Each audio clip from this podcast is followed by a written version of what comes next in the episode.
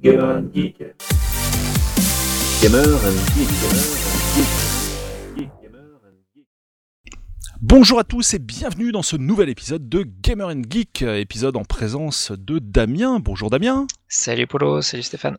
Salut. Et en présence de Stéphane, voilà. Tu, tu as J'ai fait un gros euh, spoil, désolé. Alors, comme va. chaque semaine, on va se faire le déroulé de cette euh, super émission Ultra Nintendo Power euh, à 100% jusque dans les tripes. Alors, le déroulé est très simple. On va voir donc les innovations de Nintendo, comme euh, l'indiquait le titre sur lequel vous venez de cliquer. Euh, et en fait, l'idée de départ de l'émission, c'était euh, bah, Nintendo, cette société en retard, mais qui en avance. En fait, Nintendo passe toujours pour une société euh, à la traîne, en fait, sur le plan technologique. Et c'est très, très, très paradoxal. Enfin, dans la mesure- toujours dans ces, toujours, ces dernières pas années. l'heure, parce pas, que- pas toujours, mais non, mais même avec la Switch, tu vois, même si elle est novatrice, enfin, on va pas commencer l'émission maintenant, mais juste pour dire, euh, elle est quand même en retard sur le plan technique par rapport à la, par rapport aux mastodontes qui sont autour d'elle aujourd'hui et encore plus demain, quoi, avec euh, la PS5 et compagnie. Mais je veux dire, Nintendo a pas forcément une, une image de, alors évidemment, ça dépend toujours pour qui, hein, mais euh, alors on va prendre le cas extrême, hein, les gens qui n'ont pas du Nintendo, hein, euh, qui sont bah, typiquement les gens euh, sur Sony ou sur Microsoft, quoi, ou des PCistes euh, qui sont pas spécialement fans de la marque. Euh, Pour eux, c'est un peu le truc pour bébé, euh, un peu arriéré, un peu en retard sur le plan du genre réseau, de choses comme ça. Et dans cette émission, en fait, je disais que c'était paradoxal parce qu'on va voir que euh, bah, c'est pas vraiment vrai, c'est même pas du tout vrai en fait, c'est même carrément l'inverse, c'est-à-dire que Nintendo est à l'origine des plus grandes innovations en termes de jeux vidéo, comme on va le voir dans cette émission. Et, et ça a été le cas par le passé, mais c'est encore le cas aujourd'hui, comme on va le voir. Et donc au niveau des chapitres de cette émission, on a découpé ça en quatre parties en fait. On va commencer par euh, le plan hardware, euh, en cinq parties même si je ne m'abuse. 1, 2, 3, 4, non 4. On va commencer donc par le hardware, c'est-à-dire les consoles. Donc on va voir en quoi Nintendo a été une société novatrice en termes de consoles. On va voir cette fois au niveau au plan des accessoires. Donc ça reste toujours une rubrique hardware, mais on va dire la deuxième partie, le penchant accessoires. Euh, ensuite, au niveau du gameplay, on va parler multijoueur. Là, euh, dans le domaine du multijoueur, on va voir pourquoi Nintendo a toujours été une société à la pointe. Euh, et ça va être euh, très intéressant, comme vous pourrez le constater. Alors, je parle surtout de multijoueur euh, offline, en fait, hein, on va dire surtout. Euh, ça, c'est vraiment, il y a, y a beaucoup, beaucoup d'innovations qui sont euh, à l'origine de Nintendo et qu'on va retrouver chez d'autres constructeurs, d'ailleurs, pour certaines. Et ensuite, on va finir par ces innovations dont on se serait bien passé, parce que bah, Nintendo est à la pointe, mais un peu à la manière d'Apple. On avait d'ailleurs fait une émission là-dessus, hein, en faisant les parallèles entre Apple et Nintendo, d'ailleurs émission que nous vous invitons tous à consulter, qui avait d'ailleurs très bien marché et qui est très intéressante parce qu'on va voir que ces deux sociétés ont beaucoup, beaucoup, beaucoup de points communs, et notamment un des points communs, c'est de proposer, euh, bah, comme je venais de le dire, des innovations dont on se passerait bien, hein, comme par exemple des, des choses qu'on va enlever sur certains appareils alors que c'était quand même bien utile. Et on va voir que Nintendo a fait ça même bien avant euh, Apple pour le coup. Donc les gars, bah, on commence par le hardware, les consoles. Mhm. Et on va commencer par un sujet bah, d'actualité, hein, finalement, puisque la Switch n'est pas si vieille que ça, elle a que quelques années. Euh, 3-4 ans d'ailleurs, je ne sais plus, corrigez-moi. 3, 3. 3 ans, ouais, c'est Enfin, c'est jeune. 3 ans et demi, maintenant, presque. Trois ans et demi. On va commencer par le côté euh, hybride en fait. Finalement, la première console hybride, eh ben, euh, bah, c'est Nintendo qui va nous la proposer. Alors c'est vrai qu'on avait déjà eu euh, ce genre de choses par le passé, avec euh, notamment la possibilité euh, d'avoir une sortie euh, vidéo sur euh, la PSP, notamment. de Tout Sony. à fait. Euh, voilà, on va voir. de tout à fait. le ça ça n'a pas été sur tous les modèles, mais euh, on va dire que le la caractéristique de la console ne s'articulait pas principalement autour de ça. Et pour ceux qui ont essayé la chose, et je vais d'ailleurs en faire une vidéo sur Retropolo, c'était assez pourri. C'est-à-dire que Mhm. tu avais des gros bords noirs. euh, du coup, tu te retrouvais dans la résolution de la console. Il n'y avait pas d'upscale, rien du tout. Enfin bon, c'était euh, c'était un peu gadget. Et au final, le, le cas de la sortie vidéo, je pense qu'ils en ont vendu euh, Mhm. trois exemplaires sur toute la durée de vie de la console. Bah, Mais moi, voilà, je trouve ça cool, mais bon. Moi, moi, j'ai toujours, mais j'ai été fan de ça. nous mais a beaucoup aidé pour euh, faire Ouais, des pour les captures captures. de jeux PSP. Voilà. Alors, il y, y a un petit, petit bémol à ça. On peut Et d'ailleurs, euh, euh, Digital Foundry, euh, de, enfin la rubrique Digital Foundry de, de, Eurogamer avait fait ça, avait fait un très bon comparatif là-dessus. Il y a un petit précédent, c'est la Nomade de, de, de Sega, exact. Mega Drive portable, mais qu'on pouvait brancher sur une télé, on pouvait même brancher une manette. Euh, une deuxième manette, je crois, et c'était le cas aussi de la PC Engine euh, GT ou LT, je sais plus laquelle des deux, on pouvait carrément, euh, enfin c'était presque une console hybride. Mais c'est vrai que la Switch, c'est le concept, ce concept d'une console sur laquelle on peut passer facilement de la télé au portable en juste en, la retirant de son dock quoi et ça c'est vrai que c'est quand même un concept qu'on peut quand même attribuer à Nintendo euh, pour cette console. Et la, personne la partie tablette, c'est vrai que euh, c'est qu'il y a en fait il y a trois manières de, on l'oublie un peu, mais de, de, de, de, jouer sur Switch. Effectivement, la télé, la, télé est euh, dans les mains, mais on peut aussi la poser sur une table, sur une tablette, dans le train, etc. et jouer avec les manettes en, un petit peu en déporté, désolidarisé de, de, la console. Et ça, pour le coup, bah, c'est quelque chose de, de, bah, tout complètement nouveau et assez intéressant. voilà, donc euh, première très très grosse innovation. On ne sait pas si ce sera suivi, en fait, c'est pas sûr parce que. Bah, le problème, c'est que les autres ont un petit peu, enfin, ont un petit peu abandonné le Sony a abandonné le, le créneau des consoles portables. Euh, je pense, j'ai pas l'impression qu'ils ont vraiment l'intention de, non, pas non plus, Microsoft, Microsoft n'ont jamais vraiment fait. Euh, mais on peut dire que on peut dire que les services genre genre xCloud sont un petit peu quelque part une façon de le faire de manière de, tourner en utilisant le smartphone. Tout à fait. C'est un disant, carrément aujourd'hui le, le, faire ça. Le, mais le, comment dire, mm. le cheval de Troie, le truc mm. que vous avez le plus souvent dans votre poche, bah, c'est votre téléphone. Mm. Euh, et donc, euh, bah effectivement, euh, bah, quand bien même ces constructeurs-là ne sortiraient pas de, de, nouvelles consoles portables ou de, ne sortiraient pas de consoles portables tout court, ça prendra la forme d'un service. Quoi. Exactement. Exactement. Maintenant, euh, voilà, euh, euh, comme comme beaucoup de jeux aussi sont devenus des game as a service, donc des jeux comme des services sur la durée, et ben il y a des concrètement des le matériel qui devient une sorte de service déporté, utilisable sur plein d'autres matériels pas forcément prévus pour le jeu vidéo, pas forcément très puissants à la base. Donc ça peut être un ordinateur portable un peu vieux, une tablette ou un, smartphone. Et donc du coup, ça pourra à terme euh, remplacer ou faire office de console portable puisque de plus en plus euh, de smartphones ou de solutions de type euh, cloud vous permettent de jouer avec une manette de jeu vidéo tout à fait décente. Complètement. Alors, on a aussi une grande, grande, grande innovation et qui va être également une innovation de chez Apple dans pas longtemps. Donc, pour le coup, non seulement Nintendo a innove enfin euh, si tant est que Apple innove encore mais enfin bon euh, mais en plus Nintendo innove avant Apple en fait dans pas mal de domaines comme on le verra dans, dans, dans cette émission pour les mêmes choses en fait et là on parle donc de l'architecture euh, de la pas du processeur qui est au cœur de la Switch quoi qui est un processeur euh, avec architecture ARM mhm. euh, à l'inverse des consoles de salon qui se basent sur une architecture PC de type x86 et qui même mhm. au préalable ne se basait pas spécialement sur du ARM euh, même avant d'embrasser massivement le x86 et donc euh, bah, finalement bah, Nintendo est le premier à faire ça alors on avait une tentative euh, mais qui n'était pas une console hein, qui est la fameuse Shield TV toi Damien que tu affectionnes beaucoup moi de même mhm. d'ailleurs mais c'est vrai que voilà le rêve le rêve de de, Nvidia, c'était de faire une console, mais ils voyaient bien que tout seul, c'était juste pas possible. Et au final, la, première vraie, enfin la première console de salon qui embrasse cette architecture, bah, c'est la Switch, quoi. Donc encore une fois, euh, alors c'est vrai que le, les, architectures ARM étaient déjà très présentes sur mobile. Bah, c'est justement de là que voilà, c'est de là que, ça vient, hein, toutes marques confondues, hein, y compris chez Sony, hein, je veux dire. Euh, mais là, c'est la première fois qu'on retrouve ça sur une console de salon. Alors, il se fait que c'est aussi une console mobile, donc ceci explique cela mais quelque part c'est quand même très très couillu d'avoir euh, d'avoir tout basé là-dessus. Et euh, et euh, bah faut dire que apparemment c'était un choix qui était pas pas si mauvais que ça puisqu'on commence même à retrouver des portages de jeux PC comme on a très souvent parlé à longueur d'émission typiquement Witcher 3 mm.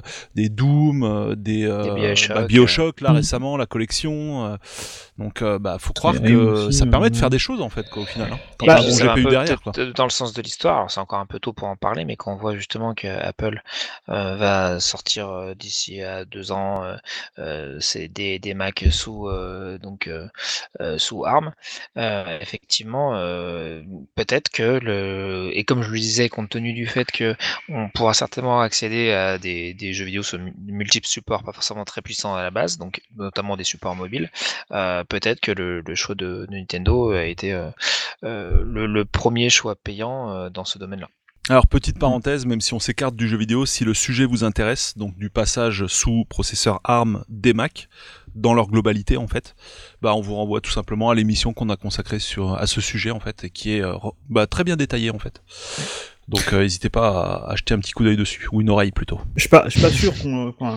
après, on verra sur la génération suivante euh, chez Microsoft et Sony. Après, je pense que là, on va quand même rester encore sur du sur du X86 pendant bien, bien 4-5 ans, je pense, avant qu'on bascule vers une autre, une autre génération. Ce qui est intéressant, c'est euh, c'est comme pour euh, c'est comme pour Apple, c'est-à-dire que euh, d'un côté, ben, forcément, il y a la dimension portable sur laquelle ils sont évidemment euh, présents, euh, mais il y a aussi la volonté de, de, bah, de montrer que finalement que, les, que, que, et il montre avec succès. Ben, on verra quand, on abordera la course à la, la, course à la puissance, qui est le prochain, le prochain sujet. Euh, ben surtout, ça passe parce que les jeux sont assez bons euh, pour que finalement on se rende compte ben, que la technique c'est pas si important que ça en fait. Euh, et du coup, on n'a pas vraiment de. Alors effectivement, il y a des jeux qui sont pas portés. Euh, on verra pas. Euh, on verra pas Cyberpunk sur sur Switch, je pense, ou Assassin's Creed Valhalla ou des, des, gros des gros jeux qui ont été annoncés récemment. Mais n'empêche, comme on l'a dit, on a des, portages de jeux pas si, pas si vieux que ça qui arrivent, comme The Witcher 3. Euh, et puis on se rend compte que ben, avec une optimisation, euh, avec une, bonne optimisation euh, de, du système, ben, on arrive quand même à faire des choses, à faire des choses, à, tourner, faire tourner des moteurs de jeu dont on ne soupçonnait pas qu'il serait possible de les faire tourner de manière même fluide sur ce sur ce processeur. Donc c'est un, un, bon choix. Est-ce qu'il sera visionnaire ou pas? Ça, par contre, je suis. C'est pour ça que je disais que c'est encore trop tôt pour, euh, c'est encore trop tôt pour l'évoquer. Mais euh, ce qui est certain, c'est que avec le, lissage technologique qui fait que d'une génération à l'autre, même si voilà, il y a quand même des, des, des évolutions notables, hein, on va pas dire euh, des choses fausses, mais mmh. c'est vrai que aujourd'hui, voilà, on peut très bien jouer un The Witcher, un Mario Kart 8, etc., qui ont quand même un, certain nombre d'années et ne pas être rebuté par ce qu'on voit à l'écran, sur qui plus est si on le met en portable. donc donc déjà ça, ça fait que potentiellement on peut se contenter d'une euh, de bah, d'accessoires de console moins un petit peu moins performants sans sentir trop lésé et l'autre élément c'est que si jamais le, cloud gaming euh, euh, démarre d'ici quelques années effectivement la question sera plus de, se mmh. dire mais tiens il faut absolument que j'ai un maximum de puissance sur mon matériel en question mais plutôt ah bah il faut que j'ai une bonne connexion internet voilà. Tout à fait ouais. Non mais c'est clair euh, oui, donc finalement, bah, un choix technique. Euh, bah, déjà aujourd'hui, euh, il paraît que l'appareil se vend, quoi. Donc, euh, faut croire que c'est pas un mauvais choix. Euh, donc, c'est même, c'est même carrément un bon choix. Et puis, voilà, on verra dans le futur ce que ça va donner, mais c'est assez couillu. Alors, du coup, effectivement, comme tu disais, Stéphane, on va rebondir. Enfin, tout ça nous fait rebondir sur un troisième sujet. Alors, c'est vrai qu'on a la fameuse rubrique ces innovations dont on se serait bien passé. Alors là, pour le coup, ça aurait presque pu tomber là-dedans. Hein. donc, on l'a mis quand même dans les, dans, dans la partie hardware console, quoi. On a préféré mettre ça là-dedans. C'est un choix. Euh, mais c'est vraiment aussi le premier constructeur à avoir finalement abandonné la course à la puissance. Alors c'est pas, ça date pas de la Switch, hein, on va dire qu'on peut dater ça à la naissance de la Wii. Euh, et ça, c'est oui, c'est un choix technique pour le coup. Alors c'est un choix qui peut diviser.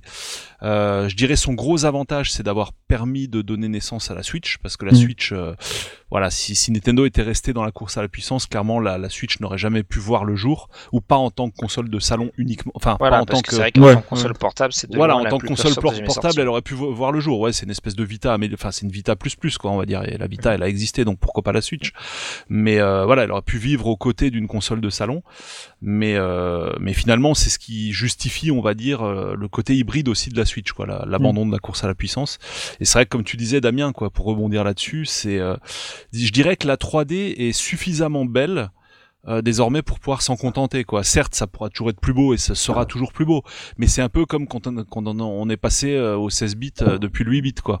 Mhm. C'était un peu l'aboutissement de la 2D. Alors là, je vais pas dire que c'est l'aboutissement de la 3D, la suite, faut pas exagérer, mais c'est c'est le moment où la 3D devient regardable, c'est des couleurs chatoyantes, des finalement une puissance suffisante pour avoir un rendu visuel qui flatte la rétine quoi, contrairement à mhm. ce que la Wii pouvait offrir en son temps quoi. Et puis ça enfin ça reste quand même c'est quand même malgré le fait qu'on ne soit pas au niveau euh, de, de, de, de, ce qui se faire, notamment euh, bah, déjà un petit décalage entre la, entre la Switch et les consoles actuelles euh, côté Microsoft et Sony, mais il va mhm. évidemment s'accentuer.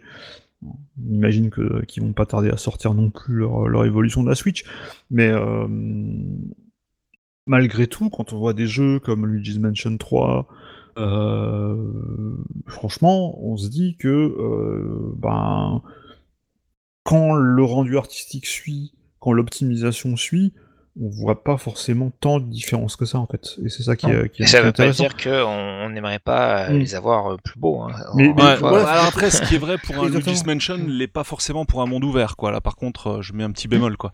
Ouais, mais je veux dire, ce qui, est, ce qui est intéressant, ce que, ce que j'aime bien, ce que je trouve intéressant dans la console à la puissance, de, c'est que Nintendo finalement ils se sont dit avec la Wii qu'ils ont leur propre calendrier en fait. C'est-à-dire que la Wii en fait, bah, c'est quoi? C'est GameCube. Donc ils se sont dit on va continuer, nous on continue à GameCube, où on vous laisse sortir votre, votre console plus puissante, on continue la même technologie. Euh, on te revend ta GameCube. ça s'est accompagné d'un changement aussi euh, de, de public, euh, parce qu'ils se sont dit on va pas forcément aller chercher les mêmes joueurs aussi. Et c'est ça qui a permis aussi de faire de, de, de, de vendre ce, ce, ce, le fait que qui sont pas forcément basés que sur la que sur la technique, c'est-à-dire qu'ils sont aussi adressés à des gens qui sont des joueurs qui par définition sont moins portés là-dessus et qui font moins, et qui sont, qui, attachent peut-être plus d'importance au, gameplay, qui vont, euh, au fun qu'on va pouvoir avoir en jouant. Et ils ont réussi à, à prouver que ce modèle-là marchait. Euh, ah oui, là c'est survalidé là maintenant, hein, c'est clair. Hein. Depuis, par contre, ils sont pas revenus parce qu'ils ont ils sont restés quelque part avec leur génération de retard quelque part, puisque la, quand la Wii U est sortie en 2012, mais elle était euh, à peu près au niveau technique de la PS3 et de la Xbox 360. Non mais ils ont même deux générations de retard maintenant. Ils en ont pris une à la Wii et une deuxième à la Switch quoi, mais qui est euh, finalement un copycat technique, on va dire, de la de la Wii U quoi. Oui, qui a à peu près, peu la même puissance que la Wii U. Euh, un peu, quand même un peu mieux parce qu'elle peut faire du, du peut sortir en 1080p, ce que la était, dont la Wii U était pas forcément capable. Mais, euh, mais quelque part, vu qu'ils ont leur style de jeu, qui est pas forcément exigeant techniquement, et que, bah, comme on le dit souvent, euh, même si les éditeurs tiers quand même reviennent, reviennent beaucoup sur Switch, sur une console Nintendo, on achète quand même principalement des jeux Nintendo. Euh, bah ça passe quoi. Parce qu'on n'a pas besoin de puissance en fait pour un tout à fait. de, de pour un, un, Mario euh, même, même les derniers qui étaient sortis euh, comme comme Super Mario Odyssey ou, ou, Zelda Breath of the Wild ou, ou Luigi's Mansion 3 on n'a pas besoin non plus de d'une technique vraiment d'une course à une course à la technique. Donc quelque part c'est leur style de jeu qui impose aussi ça. Ok. Mm. Alors si on, alors on va retourner vraiment de manière plus terre à terre avec les, les, innovations parce que ça c'est plus un concept ou un choix on va dire technique qu'une innovation. Pour le coup c'est ouais c'est pas une innovation quoi. Mais par contre moi l'avantage que je vois à ça juste pour finir là-dessus c'est que bah, l'abandon de la course à la puissance ça les oblige à développer d'autres capacités en fait. Mmh, mmh. C'est un peu comme une, personne à qui il manque un il manque un membre ou je sais pas quoi bah t'es obligé de mmh. voilà de surbooster les, tes autres sens quoi ou de de trouver des palliatifs etc. Et ça c'est quelque chose qu'ils font particulièrement bien quoi du coup. Mais du coup et puis du coup, ils arrivent aussi à se positionner comme complémentaires par rapport aux autres consoles. Complètement, tout à fait. Alors s'ils arrivent en frontal, ils sont morts quoi. En fait. C'est-à-dire que dans, dans, et on l'a vu très bien avec la, avec la DS et la Wii, c'est-à-dire qu'ils peuvent être dominants en étant très très grand public, donc ça veut dire en mm. ratissant très très large au niveau de, de des, des, joueurs qui peuvent toucher. Euh, et à défaut, mm. si jamais ça ça marche pas, et ben ils peuvent être simplement complémentaire, c'est-à-dire que là, ok, il y aura euh, bah voilà, une PS4 qui va se vendre beaucoup plus euh, que, que, que la Switch, c'est quand même le cas, il faut quand même le rappeler. Euh, mais par contre, bah, si vous souhaitez avoir une console soit plus familiale, soit qui puisse être aussi transportée, bah, il n'y a pas 15 000 solutions. Il y a qu'un seul guichet. voilà, et, ils ont, ils ont, ils ont le, leur, bah, leur base de licences installées et de fans installés qui fait que bah, si vous, avez, vous voulez jouer à votre série de jeux Nintendo ou vos séries de jeux préférées Nintendo, bah, faudra forcément acheter Nintendo, ce qui n'est pas forcément le cas de tous les jeux sur les autres constructeurs, même si effectivement il y a quelques exclus de part et d'autre. Euh, mais ça fait quand même une grosse, grosse différence. Mmh. Et je pense que voyant des mastodontes euh, comme Microsoft s'intéresser de très près euh, aux jeux vidéo, et plus que s'intéresser, parce que maintenant ils sont là depuis quand même plusieurs générations, euh, Nintendo s'est dit bon bah il faut trouver un autre créneau pour pour exister, pour faire ça, enfin faire valoir notre savoir-faire. Et euh, voilà, et ça ils le font euh, plutôt bien. Encore une fois, on serait pêché d'avoir un peu plus de, de puissance dans les prochaines machines. En tout cas, de, on, se demande, on est curieux de voir euh, avec l'arrivée des nouvelles, des nouveaux modèles de chez Sony et Microsoft, comment on va pouvoir répondre à une Switch qui était déjà euh, inférieure à- au modèle PS4 et Xbox One, euh, et voir aussi bah, quelle sera euh, le- la réponse du public, hein, tout simplement, par rapport à ces nouveaux modèles qui seront aussi euh, certainement bien plus chers que, que, que la Switch. Euh, Mm, encore une fois, c'est voilà l'avantage de cette situation, c'est que il y a des propositions suffisamment différentes à la fois en termes de contenu, donc en termes de jeu, et en termes d'architecture et de, euh, de matos, euh, pour que euh, les que comment dire, pour que tout le monde puisse euh, s'y retrouver. Tout à fait. On passe à Alors qu'à une la. époque, on parlait voilà de, on parlait de nombre de couleurs, de nombre de bits, de nombre de polygones. Là, en ce moment, on parle de nombre de teraflops, sauf chez Nintendo. Ouais, tout à fait. Alors on passe euh, donc retour un petit peu aux innovations pour le coup sur le plan technique, enfin hardware. Euh, donc là, on avait noté la Virtual Boy, première console transportable euh, en Boy, 3D. Ouais, le Virtual Boy en 3D stéréoscopique. Alors là, c'est pareil, on a une petite hésitation en fait sur le, le fait de le caser dans le dernier chapitre, ces innovations dont on se serait bien passé. Euh, en fait, c'est hum, comment dire, la console, peut-être qu'on s'en serait bien passé, mais là, on n'est pas en train de parler de la console. On est en train de parler de ce qu'elle apporte en termes d'innovation aux jeux vidéo. Et, euh, et ça, bah non, on s'en serait pas bien passé en fait quoi. Alors déjà, le, le Virtual Boy est extrêmement critiqué, mais très souvent par des personnes qui ont jamais eu l'occasion de l'essayer. Donc ça, c'est déjà un petit peu dommage. Euh, donc moi, pour l'avoir essayé, pour en posséder une, même deux, euh, c'est vraiment une console que j'aime beaucoup personnellement. Alors je pense qu'elle a pas du tout atteint son objectif, quoi. On est d'accord. Enfin, Nintendo voulait Ça a plus été ou un moins bide, hein, faut le dire. ça a été un bid absolu. Euh, Nintendo voulait plus ou moins en faire une console portable et au final, euh, euh, bah c'est plus une console transportable qu'autre chose. Hein. C'est pas du tout. euh, je pense qu'il voilà l'idée de départ, ça devait être une Game Boy en trois dimensions et, Mhm. ou un Game Boy en trois Qui a été dimensions. conçu par, euh, Par le euh, créateur de la Game- donc, de euh, Game le Boy, créateur quoi. de Game Boy. Voilà. Et au final, dans les faits, c'est vraiment un, un prototype euh, sorti euh, commercialement, quoi. Ce qui est ce qui est un non-sens, quoi. Mais euh, l'innovation que la machine apporte, bah, c'est quand même euh, la 3D stéréoscopique. Alors certes, c'est pas très beau avec les écrans noir et blanc, Mm. ça, enfin plutôt noir et rouge, on va dire. Mhm. Euh, mais l'innovation, elle est comme là. C'est quand même la con- première console portable ou transportable, si vous voulez, en 3D stéréoscopique. Quoi, il y a pas En vraiment eu de précédent à ma Et puis, connaissance. et puis surtout en immersion en fait. Enfin, l'idée un peu du, enfin, même si la, le, le côté virtuel, euh, pensant à la réalité virtuelle, est quand même très très galvaudé pour la peine puisqu'on c'était plutôt des un, un espèce de, de, de, de projecteur personnel de, de jeux 3D. Mais par contre, effectivement, il y avait des expériences de, de, de jeux stéréoscopiques. euh, alors, il y avait eu des jeux euh, le- les plus basiques qui étaient sur euh, sur des micros, euh, notamment sur Amstrad, il y avait eu des jeux qui étaient en 3D, mais en 3D rouge et bleu avec des lunettes. rouge et Anaglyph. voilà. Euh, il y a eu aussi, bien sûr, la, la- les lunettes 3D euh, qu'on avait eu sur Master System au Japon. Il y en a eu aussi sur Famicom qui sont pas sortis, je crois, en, en Occident. Mais en tout cas, l'idée de la, de la Virtual Boy aussi, c'était d'avoir une espèce de d'immersion dans le jeu, en fait. C'est-à-dire que c'est une espèce de visionneuse qu'on met devant les yeux et on a le jeu devant, de- devant soi en, tro- en 3D. Et Il y a des exemples qui sont, qui sont assez réussis, notamment euh, euh, le Mario Tennis auquel j'avais j'avais Moi, joué, Mario qui- Tennis m'a fait, qui vraiment- halluciner. hein. Voilà, qui, pour l'époque, on est en Euh, alors, 95. euh, voilà. En, en donc- 95, d'être à, la- à ce Mm. point immergé, parce qu'en plus, on, vu que c'était comme une sorte de, de, de masque, hein, donc Mm. on était vraiment dans un truc un peu sombre, une fois qu'on mettait les, les yeux euh, Mm. donc dans le, dans, le, dans le masque, on va dire, et, et de voir le Mario qui était loin comme ça, euh, la balle qui nous revenait dessus, enfin, Mm. pour nous, c'est, enfin, pour moi, c'était une expérience euh, ouais, bah, de réalité virtuelle, on va dire, euh, qui était quand même assez, assez saisissante. Donc, effectivement, côté, aujourd'hui, ça fait rigoler, même si je trouve qu'il y a toujours un effet qui est le, le petit effet waouh qui dure quelques Mhm. secondes hein, maintenant, euh, de se dire, bah tiens, ça marche. Voilà. Euh, mais, mais pour le coup, euh, euh, contrairement à ce qu'ils ont pu faire sur d'autres, euh, bah, sur quasiment tous les autres matos, ça n'a pas été énormément appuyé en termes de jeu. Les gens ont mis du temps à, à, Ouais, à très peu, arriver. hein. Et puis bah il y avait un, bah, la, la cinétose qui était quand même assez forte, c'est-à-dire une sorte de de mal de tête et même de difficulté à jouer, hein, tout simplement, sur, sur la plupart des jeux, qui faisait que voilà, commercialement, ça faisait pas de sens. Voilà, mais c'est vrai qu'ils avaient quand même. Euh, finalement, cet appareil, il pose un peu les bases de la. Comme on dit que les Game Watch ont posé les bases de la de la DS. La DS. tout à euh, fait. Bah en fait, le Virtual Boy, il a posé les bases de la 3DS quand en vrai, quand ils mhm. pensent quoi. C'était, ils avaient déjà envie de, de 3D stéréoscopique euh, dès les années 90. Quoi. c'est quand même, et, quand même et, Nintendo marche beaucoup par occurrence. Hein. Mhm. vous voyez, on parlait de la, la, Switch. Alors, je vais très rapidement aborder le sujet parce qu'on l'a beaucoup évoqué et on l'évoquera peut-être après. c'est pour moi la, la, la Switch est ce qu'aurait dû être la Wii U. Euh, et euh, la, DS est une extension de, du Game Watch. Euh, la 3DS est quelque part une suite logique de, du Virtual Boy. voilà, c'est vrai que ça marche souvent par occurrence et par suite de deux sur les machines Nintendo, ce qui prouve que dans l'ADN ou dans l'histoire de la société. ils ont aussi un regard sur ce qu'ils ont pu faire et ce qui a, même ce qui a pu ne pas marcher. et donc la, la, Wii U et le Virtual Boy en sont une, des exemples assez frappants. Euh, voilà. Et au bout d'un moment, ils remettent, ils remettent une pièce dans la machine pour voir s'il euh, y a un créneau qui, qui, se libère et si euh, c'est plus en face, plus en phase pardon, avec l'air du temps.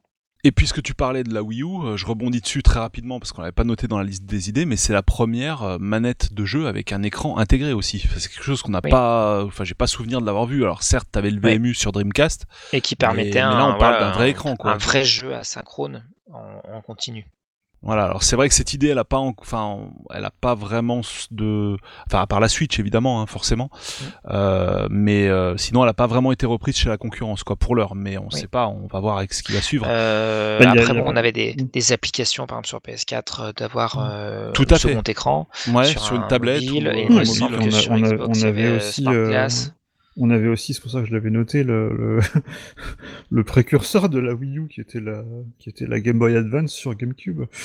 Exact, ouais, exact. Oui, oui. Donc, euh, euh, on en reparlera dans la partie accessoires, peut-être tu l'avais noté dans les accessoires. Là, c'était vraiment, euh, c'était vraiment épisodique parce que ça a été ça a été très peu exploité, mais c'était un peu l'expérience de, Voilà. Ils, avaient déjà envie de bah, pousser ça, quoi. Un peu cette idée-là. Oui, mais Sony aussi avec euh, l'APSP, la Vita, la PSP, PS3 et Vita, PS3, PS4 euh, permettait aussi un, un jeu en, déporté euh, euh, ou un jeu complètement, comment on appelle ça, en pas en crossplay. Enfin, il y avait le crossplay aussi, mhm. mais en, on déportait l'image de sa télé ou de, et de sa console de salon sur euh, la console portable. on parle de, on parlait du VMU. Il y avait un exemple du VMU, qui m'a toujours fait beaucoup marrer, c'était euh, dans Virtua Tennis. On pouvait presque jouer à Virtua Tennis sur le VMU en fait. une petite reproduction, une petite reproduction complètement horrible de, la partie en cours, mais qui était vraiment euh, en temps réel quoi. on pouvait presque jouer sur, le VMU. Alors pour rester dans la 3D des suites du Virtual Boy là dont on parlait, donc c'est aussi bah, la première console portable. Nintendo, c'est la première console portable auto-stéréoscopique. Donc avec la 3DS, quoi, notamment. La 3DS, qui, est, qui est la première et la dernière, malheureusement. Euh, qui sait, En tout cas, à date, à date. Mais bah, euh, encore une fois, ce qui, ce qui, enfin, ce qu'il faut reconnaître, même si effectivement ça n'a pas conquis tout le monde et que tous les jeux n'utilisaient pas forcément très bien cette possibilité, euh, ça marchait vachement bien. Et perso, je trouvais ça remarquable. New 3DS, autant, autant, autant, autant, effectivement sur les premières générations, c'était, ça dépendait vraiment de, de, de du jeu, l'orientation, de l'écran, l'orientation, et sur certains jeux, ça pouvait faire très très mal à la tête quand l'orientation bougeait mm. un petit peu. Mais alors, par contre, effectivement, avec la New 3 3DS euh, qui, a qui, qui, ajouté, du tracking, euh. qui, a ajouté effectivement le, tracking du visage et, euh, et qui permettait du coup d'avoir une 3D quasi stable. Il fallait vraiment beaucoup bouger pour que ça, pour que ça décale. quand c'était vraiment bien exploité, c'est vraiment quelque chose que je regrette moi personnellement. Ah bah ouais, moi aussi complètement. c'était fabuleux, c'était fabuleux. C'est quelque chose que j'aurais aimé voir. en même temps, je, n'imaginais pas de revoir parce que c'est vrai que un concept quand moi quand la 3D ça a été annoncé, je me dis mais qu'est-ce que c'est que ce truc mais euh, oui, bah, personne, euh, personne, va, personne, personne va acheter ça. quand c'était annoncé, mm, mm. mais on s'est dit mais comment même même comment c'est possible Mm, C'est-à-dire qu'à l'époque, donc effectivement, la 3D battait son plein, mais on était toujours avec des lunettes soit actives, soit mm. passives, au cinéma, euh, sur nos télés et tout ça. Et là, d'un coup, Nintendo, qui est encore une fois qui n'était pas du tout dans la course de la puissance depuis la DS, euh, et qui euh, débarque comme ça en disant alors sur une console portable avec un petit écran, vous allez avoir de la 3D, mais sans lunettes. Et là, on s'est tous regardés, on disait, mais c'est une blague. non, c'est pas pourri, possible. ou- voilà. voilà. Et, et quand on a commencé à regarder les premiers jeux et tout, enfin moi je me rappelle de Street Fighter 4 qui était rendez-vous compte Street Fighter 4 qui était sorti sur Mm. euh, sur 3DS euh, et qui était cool quand même globalement Euh, Mhm. et ça marchait quand même quand on était bien en face et tout euh, incroyablement bien quoi. Et, euh, et, et c'est vrai que pour le coup euh, ça n'a pas été repris par d'autres constructeurs depuis et, et c'est euh, pour le coup là, c'est un- vraiment une innovation Puis il y a- majeure puis il y a- il y a qui, des est- jeux qui est à mettre son crédit. Il y a des jeux qui l'ont vraiment exploité merveilleusement bien. Ah euh, oui, bah, Mario euh, quoi, 3D Land. Mario hein, 3D typiquement. World, 3D Land, 3D Land, pardon. euh, Zelda, euh, Link Between Worlds, qui Ouais, était ouais, un, vrai- bah un oui, vrai monde que tu avais sous les yeux. Enfin, Mm. C'était vraiment super. C'est incroyable ce truc. Quand c'était bien exploité, c'était vraiment. Après, il y avait des jeux où c'était plus gadget. Où, euh, Ouais, mais quand le c'était gameplay était bien articulé exploité- autour de ça, c'était barjo. quand hein, c'était bien exploité, c'était vraiment, vraiment très, très, euh, très, très bien. Et c'est vraiment quelque chose. Autant, mais il y a, il y a- il y a- régulièrement, il y a un jeu auquel je joue sur Switch. Je me dis, ah, alors, si, si seulement il y avait un écran 3D. Ah bah oui, tu quand- m'étonnes. Ça, quand, quand- quand j'ai joué, à- quand j'ai joué à Breath of the Wild pour la première fois, Mhm. quand je suis arrivé dans Mhm. le domaine Zora où il y a, où il y a l'espèce de pont, euh. Je me suis dit, ah, ça serait- ça- qu'est-ce que ça serait bien en 3D, ça, quand même. c'est clair. Euh, Et pareil, hein, voilà. la, la 3D, alors c'est la 3D plus classique, hein, qui est celle qui, est, qui était associée à nos télés, euh, pareil, et qui a disparu malheureusement. Euh, mais on l'avait par exemple sur PS3. Moi, je me rappelle avoir Mhm. joué euh, euh, Shadow Batman. of the Colossus en 3D. Shadow of the euh, Colossus et Batman euh, aussi. Voilà, euh, voilà, c'était hein. c'était c'était franchement cool. Euh, On va faire une euh, émission voilà. sur la 3D d'ailleurs, parce que c'est vraiment quelque Oui. chose qui nous a bien tenu à cœur. En tout cas, toi, Oui, toi alors, et moi, c'est pas tous les joueurs, voilà. Euh, mais c'est vrai que nous, en tant que, bah, ouais, en tant que joueur, en tant que euh, consommateur de films, euh, bah, notamment moi en Blu-ray, pour avoir fait un, un, un Blu-ray en 3D euh, un- il y a quelques heures, euh, c'est vrai que c'est quelque chose que, que, que j'apprécie et que je regrette parce qu'effectivement, ça va pas dans, dans, dans le sens euh, global du, du, du grand public. Donc du coup, les- tous les constructeurs ont abandonné cette idée, mais qui ça, ça reviendra peut-être plus tard. Ben, on espère. Bon, on peut toujours y jouer avec des lunettes 3D sur PC euh, avec un vieux driver parce qu'ils ont dégagé ça maintenant Nvidia des derniers derniers drivers, donc c'est très dommage. Mais euh, oui, pour le reste, euh, ça commence à devenir un petit peu confidentiel, à part quand c'est au cinéma pour te vendre ta place de ciné un peu plus cher. Là, là c'est bon. Là, ça va perdurer encore quelques années. Vous inquiétez pas, il y a pas de souci quoi. Donc on va bah, refermer le chapitre de la 3D stéréoscopique euh, et on va parler donc euh, bah, des mini en fait tout simplement. Alors les mini ça existait déjà bien avant la NES Mini, hein, on va pas se mentir. hein. on avait des magnifiques Oui. consoles à T-Games euh, alors, à l'effigie de la Mega Drive ou même pas du tout à l'effigie de la Mega Drive mais qui faisaient euh, qui, qui se faisaient passer pour des Mega Drive, des trucs qui ressemblaient es à rien. ironique, hein, des- évidemment. oui, voilà, magnifique. Je suis ironique parce que c'était bon de la bonne grosse daube. Et pour la première fois, bah, un constructeur s'y colle officiellement, quoi, en fait, en sortant euh, sa petite machine. Euh, développée par une équipe, c'est très drôle, dont l'acronyme est Nerd, euh, et une équipe euh, qui a, qui fait partie de Nintendo et qui est basée en France, qui va développer donc la partie software. Et euh, bah, cette console va être une énorme réussite. Euh, ça va, il va y avoir même une pénurie. On va retrouver les consoles sur eBay euh, pour 100 balles de plus, si c'est pas 200, au moment où elle est en pénurie. Et bon, ceux qui l'ont racheté à 300 ou 400 balles, finalement, euh, bah, pleureront toutes les larmes de leur corps quand euh, il y aura une réédition de la console, voilà, euh, au prix normal. Mais voilà, c'est la première fois que bah, qu'un constructeur officiel euh, bah, sort une mini, quoi. Et en fait, ça fait un carton en jouant sur l'aspect nostalgique de la chose. Euh, et on va voir même tout un tas de, de boîtiers clones, même pour Raspberry Pi et compagnie. Et euh, bah, les autres suivront, quoi, a- avec notamment bah, alors, Sega et Sega et puis, euh, et Konami, une quoi. petite, une petite réserve à, à ce que tu dis. Donc effectivement, il y a eu un grand succès populaire, en tout cas une. Voilà, il y a eu, il y a eu des, des rupes et tout ça, Euh, mais euh, bah, on, l'évoquera peut-être plus tard ou dans une autre émission. Mais euh, ce qui est intéressant ou ce qui est, notable sur la gestion euh, de la sortie de ces, de, des, des mini de Nintendo, c'est que, et notamment sur la NES, euh, ils ont eux-mêmes créé la pénurie en fait. C'est-à-dire qu'il y avait peu de stock pour justement, euh, parce que je pense que du Nintendo n'a pas voulu prendre de risques, euh, et qu'effectivement, ça s'est bien vendu, donc du coup, ils ont écoulé leur stock, et donc ça a créé la pénurie. Mais si vous vous rappelez un petit peu quand ils ont ressorti pour la deuxième fois la NES, là, bizarrement, euh, la console était plus facile à trouver, elle se vendait moins.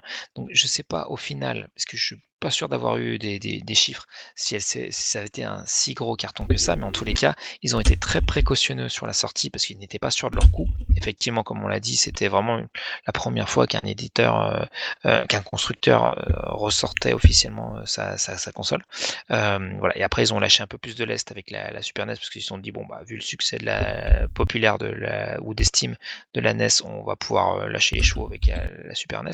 Mais globalement, Nintendo a quand même essayé de limiter la casse en millimétrant euh, le nombre de, de, de, consoles qui sortaient. Et c'était aussi valable aussi avec euh, les Amiibo, euh, les petites figurines mmh. qui sont et oui, utilisées sur Wii U, sur, sur 3DS et sur Switch, qui sont un, des, pas... des, figurines qui sont sorties.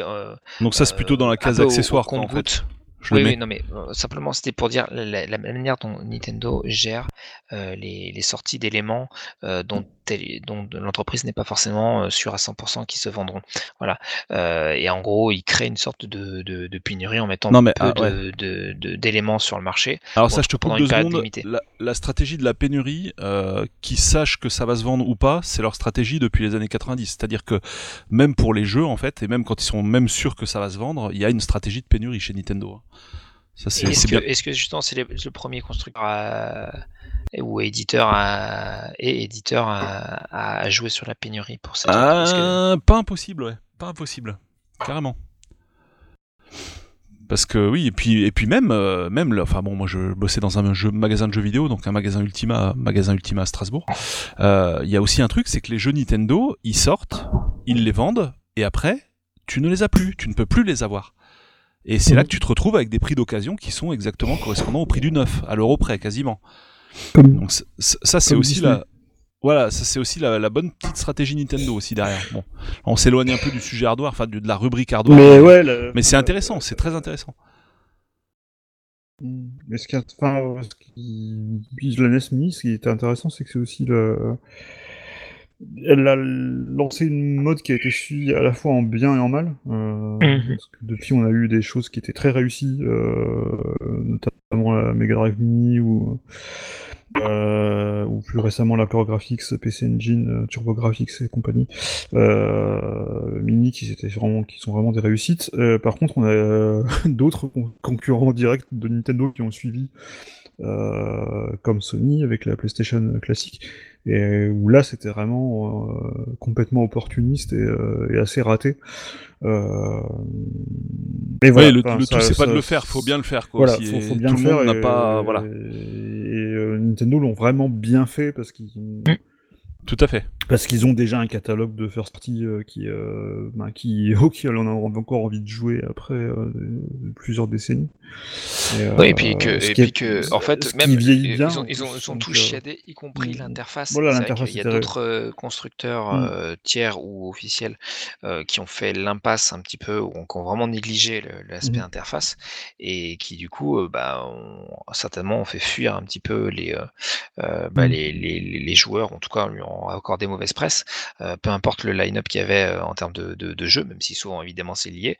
Euh, mais quand on voit que déjà l'interface te donne pas envie de. la, la qualité de l'émulation aussi. Tout à fait. Tout à fait. Non, aussi parce qu'effectivement, et puis les filtres de rendu aussi. Était quand même assez, assez, assez cher. Tout était, tout quand est, l'interface, les filtres et que les jeux mm. globalement étaient inattaquables d'un point de vue technique et qu'en mm. plus souvent il y avait un petit jeu bonus qui était jamais sorti commercialement.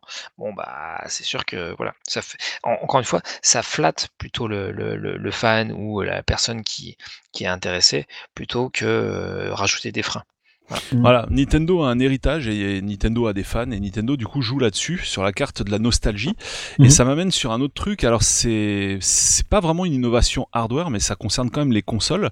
Euh, c'est exactement sur ce même euh, procédé on va dire que euh, bah, qui va entraîner la naissance sur la Wii de la console virtuelle qui est la première fois que je vois moi intégré dans une console officielle d'un constructeur officiel un mini émulateur quoi. C'est-à-dire que déjà à l'époque Nintendo avait finalement ouais, les consoles mini, c'est un peu la, c'est un peu la console virtuelle, mais la concrétisation matérielle de la console virtuelle, quoi. En gros, c'est comme tu disais, Stéphane, une compilation de jeux hardware, quoi, en mhm. fait. Hein, c'est ça. Hein. parce que tu peux pas en euh, rajouter, en enlever. Voilà. Après la console virtuelle, c'était encore autre chose parce que c'était là, c'était pour la peine déjà d'une part effectivement le côté avoir un émulateur dans une console, euh, c'était assez bizarre parce qu'on n'avait pas vraiment cette. Alors il y avait eu des petits exemples avant, par exemple, on a vu des des jeunesses qui étaient ressortis sur Game Boy Advance, on avait euh, euh, on avait aussi sur. Je tu disais sur GameCube. sur GameCube justement le, premier Zelda qui était qui était ressorti.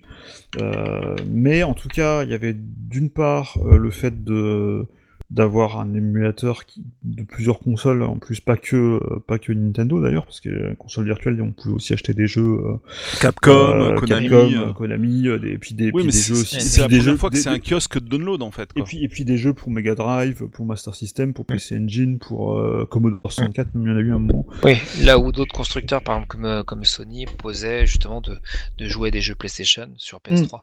Et par contre, effectivement, c'est la première fois, je pense que c'était les premiers vraiment à, monétiser ce catalogue en fait et à en faire quelque chose qu'on pouvait euh, acheter à un prix qui était un, qui était pas forcément euh, super donné non plus parce qu'on se dit euh, payer 8 euros pour un jeu Super NES c'était un peu abusé. Mais en tout cas en tout cas on pouvait pour jouer on pouvait rejouer à ces jeux. Non, le jeunesse c'était 5 euros, c'était un peu moins. mais quand même. mais, mais, mais en tout cas, enfin, moi, moi, quand j'avoue complètement, enfin, moi, des jeux consoles virtuelles sur Wii, j'en ai acheté plein parce que c'était un moyen Et légal. Et parce oui, bah oui, parce que j'ai plus, j'ai plus, je l'avais perdu en fait du coup. ça on va revoir. Ça c'est peut-être dans les trucs dont, non, mais dont, on se serait passé euh, dans les Nintendo avait très bien observé le phénomène de l'émulation qui était mm. bah, déjà très en vogue à cette époque-là et même avant mm. quoi. Oui, tout à fait, et ils se sont dit bah comment on peut gagner des sous sur l'émulation en fait, tu vois. Mm, et donc de là est née la console virtuelle quoi. Mais, mais quelque part, enfin quelque part c'est légitime parce que c'est. Ah oui, tout à fait. Non mais bien sûr. Qui, qui, en plus dans le cas des jeux Nintendo qui ont souvent très bien vieilli, auxquels on joue encore avec plaisir aujourd'hui. Euh, si j'ai fini euh, il, y a, il y a pas si longtemps les premiers Zelda et le premier Metroid, euh, c'est qu'on peut encore on peut encore y, jouer. Des jeux comme Super Mario Bros 3, moi, chaque fois que j'y rejoue, je prends toujours autant de plaisir que. c'est toujours un émerveillement. Euh, parce que c'est un jeu qui était parfait euh, d'un point de vue gameplay, donc euh, il a beau vieillir graphiquement, il vieillit pas dans son concept.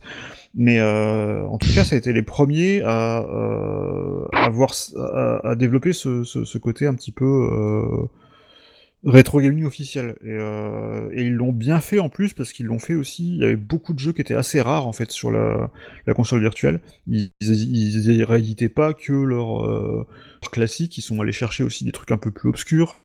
Ils sont allés chercher des titres qui n'étaient pas sortis forcément en, Occident, euh, notamment sur les jeux sur PC Engine. Ils avaient ressorti par exemple Rondo of Blood, euh, euh, le Castlevania de la PC Engine. Ils avaient sorti pas mal de, choses comme ça qui n'étaient pas forcément évidentes et qui étaient la, une des premières façons d'y rejouer officiellement depuis la sortie des consoles. Et en plus, il y avait un petit, un petit point qui était assez intéressant. pour la peine, ça rejoint un peu ce qu'on disait sur la course à la puissance. La Wii, quand elle est sortie, elle était encore en, SD. Mhm. Et euh, quand on branchait une Wii euh, sur, un téléviseur euh, classique, un téléviseur euh, catholique, on pouvait vraiment jouer à ces jeux dans les conditions euh, de l'époque. Et elle avait même une sortie, euh, je crois que j'avais récemment ça, elle, elle, avait carrément la sortie de la résolution native de la NES en, 200, en 240. C'est dingue ça, ok, je savais pas ça. Donc, donc tu pouvais vraiment jouer aux jeux NES comme ils étaient à l'époque, exactement comme ils étaient à l'époque. Et, et, ça c'était plutôt, plutôt pas mal de, de alors après, à l'époque, le, rétro gaming n'avait pas, pas encore explosé au niveau des prix. Euh, ça commençait déjà, mais c'était quand même pas non plus euh, aussi dingue qu'aujourd'hui. Mais ça restait un moyen pour moi, je trouvais ça intéressant d'avoir un moyen euh, officiel de racheter des jeux qui étaient plus forcément disponibles or mis en, émulation. L'émulation, bon, ça, ça effectivement, c'est pratique, mais ça reste du piratage quand même.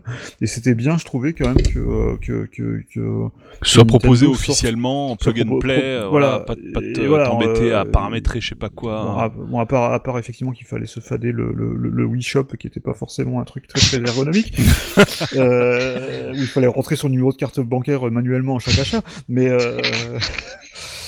mais, mais, mais, mais voilà, euh, c'était quand même, c'était quand même euh, sympa. Et surtout pas de l'unité à Nintendo, c'est ça qui était. Il y a eu des, il y a eu des jeux d'arcade, Ouais. il y a eu des jeux PC Engine, il y a eu des jeux Mega Drive, Master System, enfin il y a eu pas mal de. Après, tu parlais de rétrocompatibilité. On est d'accord que ça existait aussi chez d'autres constructeurs.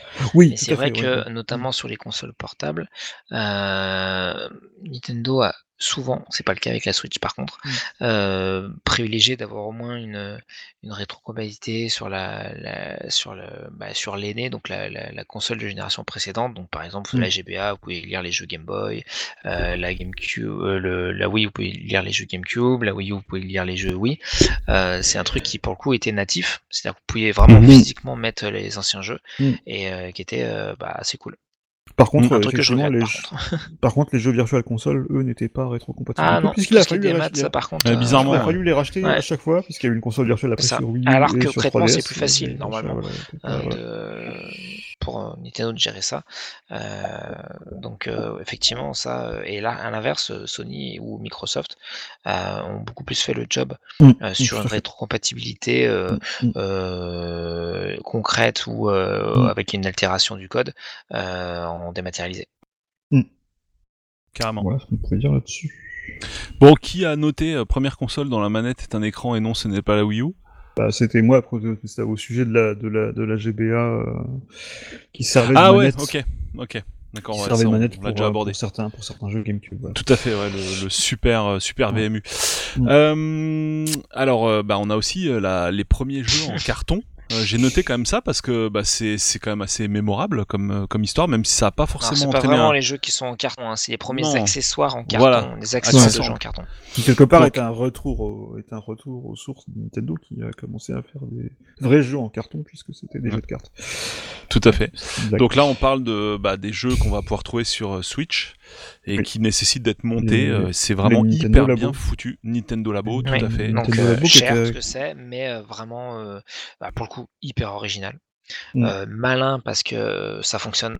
Euh, ça fonctionne extrêmement bien. euh, Le, enfin, les tutos sont super bien faits. euh, tout s'emboîte parfaitement. Enfin, voilà, il y a aucun, aucun, aucune prise de risque. Si vous l'achetez, vous savez que vos enfants ou euh, vous-même allez euh, euh, arriver à, à vos fins, euh, vous éclater. Euh, ils ont même réussi à faire une sorte de casque VR en, en carton. Ouais, euh, voilà, c'est pour ça qu'on l'a mis dans etc. hardware. Ouais, Euh, voilà, c'est. ça aurait pu être dans accessoires, quoi, mais, mais ouais. Voilà. En fait, c'est de, de prendre un matériel qui est pas forcément euh, électronique, pas forcément euh, auquel on penserait pas forcément pour du jeu vidéo et qui en fait va être utilisé pour ça. Et euh, Mm. voilà, ça pour le coup, euh, ils sont quand même assez forts. Donc on peut effectivement décrier euh, la politique tarifaire euh, de, de, de ce Nintendo Labo. Mais par contre, dans la, la volonté d'apporter quelque chose d'original et de mettre les, les utilisateurs euh, à la base du processus créatif euh, et ludique, euh, c'est très fort. Mm, carrément. Et ben sans transition, on est dans le pliable, hein, avec le carton. Eh ben on va tomber sur la, la console pliable, la première console pliable. Alors Et après, du il y a coup, eu- euh, Game Watch. Bah Oui, ouais, Game coup, Watch. Il y avait, il y avait eu les, les Game Watch, ouais. Et puis il y avait, il y a, il y a- il y a- il y a eu plus. Alors il y a eu le Game Watch qui s'inspirait de, de, enfin qui ont été euh, à l'origine. Il y a mon chat qui fait n'importe quoi. Euh, euh, qui ont été à l'origine de, euh, de la 3D, de la DS et de la 3DS, puisqu'on a repris Oui. le concept de parce qu'il y avait le, le fameux euh, double écran euh, Donkey Kong Mhm. euh, qui était sorti en double écran, euh, avec un avec un niveau qui s'étendait sur les deux écrans. Euh, il y a eu un autre type de Game Watch qui, je me rappelle, c'était des, des, des jeux Game Watch qui étaient en couleur Oui. et qui avaient un écran en fait euh, qui se reflétait dans un miroir en fait. Et, euh, et qui est, il y a eu plusieurs jeux, il y a eu Donkey Kong, il y a eu un Popeye, moi je me rappelle, on avait ces deux-là, Mhm. et, euh, et qui était vraiment très très très très sympa aussi, euh, qui a fait, euh, voilà, donc qui, ouais, effectivement les Game Watch a été un petit peu le, bah, c'est un peu les, est-ce qu'on peut, il y a toujours le débat, est-ce qu'on peut appeler les Game Watch des jeux vidéo parce que c'était quand même très très basique au niveau de la logique du jeu et euh, euh, mais en tout cas c'était une- quelque part c'est la première console portable que j'ai emportée en vacances, c'était c'était mes Game Watch. Tout à fait. Mm. Et donc Et plus tard, bah, la dont famille le, fameux, dont le fameux Donkey Kong. euh, et puis après, bah, forcément, ça a été repris après dans les. Et d'ailleurs, il y, a eu- il y a eu une compile de, de Game Watch euh, Oui. sur, Sur- sur DS. Mm, mm. Tout à fait. Donc ça, pareil, belle Donc, petite euh, innovation bien petit peu le- sympathique qui a voilà qui a eu son revamp avec la, la DS Mhm. quoi forcément. Euh, console tactile et détecteur de mouvement avec micro intégré. Qui a noté cette idée? Bah, c'est moi parce que c'est un mélange de plein de choses. Donc console tactile, bah, évidemment c'est avec euh, avec euh, la DS. Euh, Détecteur de mouvement, bon on l'a eu sur la 3DS et on l'a eu sur la sur la Wii. Euh, et micro intégré, bah, on l'a eu depuis la DS. Euh, alors il y a eu des Et, micros externes qui étaient disponibles sur GameCube, euh, des et, choses ben, comme ça. Mais et un micro sur la NES aussi, sur la manette de la Oui, NES, tout à la fait, Famicom. tout à fait. Oui, oui. Mais de là à avoir une console où c'était intégré de base et où euh, le micro euh, était à la fois utilisé bah, comme, comme évidemment une source de son, mais pas seulement. Vous savez, enfin, je sais pas si vous vous rappelez, il y avait plein de jeux où il fallait souffler, etc. Euh, bah, voilà, C'était fois, ultra euh, ultra novateur quoi. Voilà, c'est euh, et encore une fois voilà le- c'est c'est la bah, la recette euh, de Nintendo de de voir le matériel pour ce qu'il peut apporter hein, d'un point de vue euh, ludique Ouais. et pas simplement euh, quand on parlait de course à la puissance pour euh, apporter une plus-value factuelle ou une ressource supplémentaire pour calculer des, des choses qui arrivent à l'écran ou calculer des couleurs enfin ou avoir un certain nombre de couleurs. Là c'est simplement offrir une possibilité d'interagir un peu plus euh, ou d'avoir de nouveaux types de jeux euh, sur une console. Et, euh, et donc du coup, le- c'est pour ça que j'ai mis tout d'un coup le tactile, le détecteur de mouvement et le micro intégré. Parce que bah, ça a permis, euh, bah, comme les vibrations dans un autre domaine, Mhm. euh, d'apporter une, une autre- d'autres types d'interactions ou une meilleure immersion euh, dans les jeux. Et il y a plein, plein de, de, de, de jeux qui ont utilisé ces, ces, ces choses-là. Alors évidemment, on va penser à du Nintendogs par exemple. Euh, mais moi, je me rappelle d'un jeu sur des Ouais, ou WarioWare, Another. Code qui était vraiment cool. WarioWare. WarioWare voilà, sans le micro, c'est extrêmement c'est- voilà, qui ont été extrêmement malins. Et, euh, et bon, limite, maintenant, c'est beaucoup moins utilisé. C'est un petit peu dommage sur les, les consoles actuelles. Euh, mais euh, vraiment, ouais, ils ont ouvert de, de nouvelles portes pour les créateurs de, de, de jeux. Et euh, voilà. Et donc, du coup, bah, encore une fois, voilà, il faut reconnaître que voilà, ils ont innové. euh, Tout à en- fait. avec des, Mm. des messages forts, parce que quand tu mets Mm. euh, ce genre de, de, de capteur sur ta console de base, euh, bah, c'est justement pour essayer de faire bouger les choses au niveau du marché.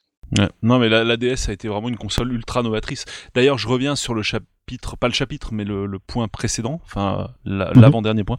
Euh, console pliable, bah, c'est aussi deux écrans, quoi. C'est Mhm. même Ouais. si c'est que ça coule de source, quoi. Bah, c'était le, c'était le concept du. Bah, le- cool le- de source, pas vraiment, du- parce que enfin, Ouais. tout le monde. Non, il y a, y eu la SP aussi, quoi. Il y, a la- y eu la Game Boy SP, donc qui était pliable sans forcément avoir deux écrans. Tout à fait. Euh, Oui. Mais ça, c'est pareil. C'était chouette aussi d'avoir une console portable pliable. J'ai pas, euh, pas le souvenir d'en avoir vu d'autres. avant la, avant la, la, la DS et avant les consoles portables aussi, il y a aussi eu le- un, un, épisode de, de, de deux, un, truc à double écran euh, qui est assez cocasse, c'est euh, le jeu d'arcade de Punch Out, euh, qui est sur deux écrans, avec un écran euh, au-dessus qui affiche les scores et le niveau de vie euh, des, deux- de- des, des deux, Des des deux, deux combattants. Et euh, en dessous l'écran euh, principal où se déroule le match. Et la petite anecdote qui est marrante à ce niveau-là, c'est que c'est un jeu qui est sur deux écrans parce qu'ils avaient un stock d'écrans euh, de, tubes cathodiques à utiliser. Du coup, ils ont fait, ils ont eu l'idée de faire un jeu qui a utilisé deux écrans. L'opportunisme. Excellent. mais euh, mais ouais, ouais, donc voilà, il y a- ils, mais ils ont toujours bien su ex- exploiter ça de manière euh, cohérente. Par exemple, je reviens sur le Donkey Kong euh, qui était sur le, le Donkey Kong Game Watch parce que euh, le jeu d'arcade Donkey Kong euh, était un était en un écran en mode portrait, euh, un écran téléviseur en mode portrait. Euh, et du coup, euh, ben, quand ils ont fait le Game Watch, en fait, ils ont fait un, un- le tableau, ben, le fameux échafaudage euh, de Donkey Kong qui est sur les deux écrans en fait. Et, euh, et on passe de l'un à l'autre euh, en, en grimpant. euh, et c'est un, un concept qui a été très bien utilisé après euh, sur DS. Il y a plein de jeux qui l'ont Oui. qui l'ont très bien utilisé, notamment les, les Sonic qui étaient sortis, euh, les Sonic Rush qui étaient sortis, euh, qui étaient sortis sur DS, qui l'utilisaient très bien avec des niveaux verticaux. euh. Alors pour autant, est-ce qu'on retrouvera ce concept de, de bi-écran euh, à l'avenir? Je suis pas sûr. Ouais, on verra. C'est un peu le problème. C'est un peu le, le- le- c'est un peu la, Switch a un peu tué ça, euh, parce que Mm. la, la- parce qu'on avait ça bien sûr euh, au au niveau du Un salon avec la, avec la Wii U, avec le gamepad qui était euh, qui était Oui. parfois bien utilisé euh, à ce niveau-là, Euh, notamment dans les Zelda qui pouvaient afficher l'inventaire et tout ça en même temps qu'on Oui. joue sur l'écran. Sauf dans Breath of the Wild. par l'inventaire contre, effectivement, est pas voilà. tactile. Par contre, effectivement, quand j'ai vu la démo de la Switch, euh, la première Mhm. vidéo de la Switch qui est sortie, bah, bah, ça y est, c'est la mort du double écran parce que là, l'écran, quand on la, quand la, quand la console est dockée, ben on ne peut plus l'utiliser. Donc, euh, C'est ça. Ouais, peu la mort de ce concept-là. Le, le double écran, bah, honnêtement, enfin, c'est là un avis très personnel, hein, mais j'ai jamais trouvé ça oufissime. Perso, Ça dépend moins que la l'usage, 3D, en fait. quoi. Autant la Ça 3D, dé- je ça, trouve dépend, dingue. ça dépend de l'usage. Il y a- beaucoup de jeux qui l'ont utilisé pour afficher la map, pour afficher des. Voilà, des fois ça. c'était vraiment accessoire, hein, franchement. Mais il y a des jeux qui l'ont. Enfin, je, repense notamment, moi, c'est celui qui m'a vraiment bluffé à l'époque, c'était Sonic Rush. euh, Oui. Parce qu'on avait vraiment des niveaux de Sonic qui, qui, qui tiraient parti de la en verticalité, en fait. Et, euh, et qui étaient vraiment très, très, très, très bien fait. Tout à fait, Mm. tout à fait. Oui, non, il y a certains jeux qui l'exploitaient Mm. très bien, mais Mm. c'est vrai que quand Mais- j'ai vu arriver voilà. la feature, ça m'a pas envoyé du rêve, quoi. Je me suis dit, bah, l'écran, c'est quand même une, une des pièces les plus énergivores d'une portable. Mm. T'en as deux qui tournent en même temps, bah, du coup, bah, paye ton autonomie, quoi. Et, euh, et au final, euh, pour, pour gagner quoi, quoi. Je veux dire, une Et puis il y a des jeux qui ont. C'était pas ont toujours bien exploité, voilà. Et puis, il y a des jeux qui ont aussi bien exploité de manière un peu. euh, un peu décalée, euh, notamment le. C'était quel Zelda euh, C'était le. Quand il fallait refermer ta console, là, C'était le, pour le imprimer Phantom un... Hourglass, voilà, bah, qui euh, Ouais. allait reformer la console pour, euh, pour euh, résoudre une énigme. euh, Ouais, ouais, non, c'était- énorme, bah, ça. pareil, Franchement, ça, j'ai cherché, mais aussi, super longtemps, quoi. C'était Mm, trop mm. bien. Ouais. Mais voilà, en C'est gros, bah, encore une ça fois, essayer de, de, de briser le quatrième mur en, en, ouais, en mariant subtilement le, le, le, le game design et le, et le matériel, donc en gros le hardware et le software. Quoi. Ouais, tout à fait. Bon, le seul gros avantage du double écran, effectivement, ou même du pliable en général, c'est qu'en général, tes écrans sont protégés à l'intérieur, sauf avec la 3DS, où là, tu rayais tes écrans en refermant la console avec une partie de la console. Oui. Ça, c'était... Voilà. Bon, bah, du coup, on, bah, on est en train de bon, après, évidemment, il y a le- les, les manettes euh, clipsées, détachables, Mm. euh, voilà, qu'on a sur la, la Wii, parce que c'est vrai qu'il y a d'autres consoles où la manette était intégrée sur le dessus de la console, euh, mais Bah, ça, c'est, ouais, c'est de plus la partie accessoire, quoi. Mais... Mm, mm. bah oui, mais c'est vrai Ouais. que, en fait, l'accessoire fait vraiment partie de la console. Parce que, tout à fait. en fait, euh, voilà, et, et donc du coup, elle fait aussi partie de la promesse parce que le fait de pouvoir se dire on peut jouer à deux n'importe où avec le pack de départ, avec la console de départ, c'est aussi quelque chose qui était quand même assez rare dans l'histoire du, du, du jeu vidéo, donc euh, voilà, on peut l'assimiler du coup à la console. Bon, on passe du coup au chapitre euh, hardware de points les accessoires euh, et non les consoles. Bah du coup, ce sera l'occasion d'en reparler aussi quoi. Mhm. Alors le premier truc qu'on avait noté en fait, c'est la base, mais ça paraît tellement évident à tout le monde qu'on n'y pense pas forcément. C'est juste la croix directionnelle quoi. hein. Ça Mhm. va- pendant pendant des années, on n'a jamais pu avoir la croix directionnelle Nintendo sur une autre machine parce qu'elle était sous licence quoi, tout simplement. Mhm. Et du coup, on avait Tout des trucs fait. un peu un peu bas. Alors une espèce de dip- hein. dipad euh, sur euh, côté Sega, euh, une espèce de truc un peu bizarre où on va faire ressortir les morceaux de la croix directionnelle côté Sony. Euh, et puis euh, et puis bah, finalement voilà, c'est c'est- Mm. ce seul Nintendo a arrivé vraiment à te sortir des croix où tu peux vraiment passer des Hadoken sans problème sur les jeux de baston et compagnie. T'as des croix vraiment ergonomiques quoi. Moi Ce qui, est, celle- ce qui- ce qui est assez marrant, c'est que euh, récemment j'avais vu un, un- un jeu électronique en occasion, c'était Donkey, je crois que c'était Donkey Kong Junior, je crois, Euh, et il avait des boutons euh, directionnels comme la Switch. Donc ils ont ils ont même déjà eu des exemples de, jeux qui étaient sortis sans cette croix. Alors je sais plus si, euh, mais je crois qu'elle était déjà sortie sur le en Game Watch, tu veux dire? en- sur le Game Watch, sur le Donkey Kong, elle était déjà. Mhm. Par contre, sur, donc, sur certains jeux, il y avait quand même les, il y avait les quatre boutons qu'ils ont réutilisés après sur la Switch. euh, Ouais, Ah, c'est ok, vrai. ça, je- euh, voilà, voilà. En tout cas, c'est celle Mais de en tout Donkey cas, Kong. Ce qui est hallucinant, c'est quand tu la pratiques, c'est elle est juste parfaite quoi. Ah oui, oui, mais c'était- elle est petite, mais euh, parfaite, quoi. Il y a déjà les bases de- Voilà, bah, ils ont, bah, ils- mais je crois qu'ils cher- justement ils cherchaient un moyen de, de, de, bah, de, de, de- parce que l'idée à la base c'était d'avoir un petit joystick, je crois, si, euh, si je me rappelle bien de l'histoire de la de- du jeu d'arcade, du jeu électronique Donkey Kong. Euh, et euh, bah, ils, ont trouvé ce concept de, de, croix directionnelle qui permettait euh, de de réduire l'espace. Et puis on a vu euh, avec les petits joysticks euh, sur des, fait. des, des, des- des pads, on a vu notamment avec Sega que c'était un peu une horreur. Donc heureusement qu'ils ont eu cette idée-là. Et donc il y avait Euh, certains Game Watch qui étaient basés sur un petit joystick, notamment euh, par oui, exemple. il y en avait aussi. Il y en avait aussi. Il y, en, ouais, il y en avait avec lesquels tu avais un vrai Mm, mm. joystick, euh, Oui, comme oui. Burger Time Deluxe, quoi, par exemple, que j'avais un peu Ouais, poussé à l'époque. dans, dans les, dans les, les concurrents avaient des. Je me rappelle, j'avais un petit jeu, un petit jeu électronique, c'était un de Bandai, je crois, qui avait un petit joystick aussi. je sais plus ce que c'était. Mm, mm. Mais par contre, effectivement, Nintendo ont vraiment eu cette idée de la croix et qu'ils ont repris après forcément avec la NES, avec euh, avec le succès qu'on sait, quoi. Mais euh, et, euh, et pourtant, moi, ce qui, est- assez marrant, c'est qu'à l'époque, quand nous, euh, à l'époque, dans les années 80, on était habitué au joystick, au gros joystick sur sur Amstrad CPC et tout ça. Et euh, quand on a vu débarquer la, la NES avec ses petits pads, on s'est dit, c'est quoi ce truc? On va pas pouvoir jouer là-dessus. Qui était pas forcément euh, très beau, hein, faut le dire aussi. c'est vrai qu'ils euh, étaient, bah, c'est vrai que les pads de NES sont quand même assez laids et assez peu ergonomiques. Pour la peine, enfin la forme du pad, c'est un, un bloc quoi. ouais, qui trempe dans les mains. Mais ceux de la Master System étaient encore bien pire que ça. Mais mais voilà. Mais du coup, finalement, c'est devenu, euh, bah, c'est le pad qui s'est imposé en fait, parce que maintenant le pad tu l'as partout. Ouais, tout à fait. Tu l'as partout, tu l'as sur toutes les consoles, tu l'as même sur PC. La plupart des gens jouent avec un... quand on joue avec une manette, on joue avec un pad, on joue pas avec un joystick. euh. Donc à part sur les jeux d'arcade, bien sûr, ou sur les jeux de baston, euh... on peut utiliser un stick arcade, mais euh, Alors c'était déjà pad, les c'était déjà les premiers pour la croix euh, directionnelle. Euh, et ça a été aussi les premiers pour l'analogique. Alors les premiers à quoi? Les premiers à l'intégrer de série sur une machine euh, de salon, hein, typiquement. c'est vrai. Donc ça a commencé avec la Nintendo 64 avec son pad absolument révolutionnaire. D'ailleurs c'est marrant qu'on l'ait pas mis dans le, on, a- on l'a pas mis dans la liste, Euh, mais je vais le rajouter parce que là pour le coup c'est quand même assez important. Même s'il aura pas eu beaucoup d'i- d'itérations et c'est bien dommage d'ailleurs parce que moi pour moi c'était euh, c'était juste incroyable en fait ce truc. Donc la première fois euh, sur Nintendo 64 tu vois apparaître un stick analogique de série. Alors plus tard, ce sera repris bah, notamment par Sony avec euh, la DualShock. Enfin, au début, ça n'a pas été la DualShock. Enfin, la- les premiers, euh, premiers Mmh, modèles n'étaient oui. pas vibrants. C'est que plus tard qu'il y a eu les vibrations, etc. Puis il y avait Et aussi il y avait le... joystick. Et Il y puis, il y avait- avait aussi le, il y avait aussi le truc, le, la manette de Knights aussi sur Saturn.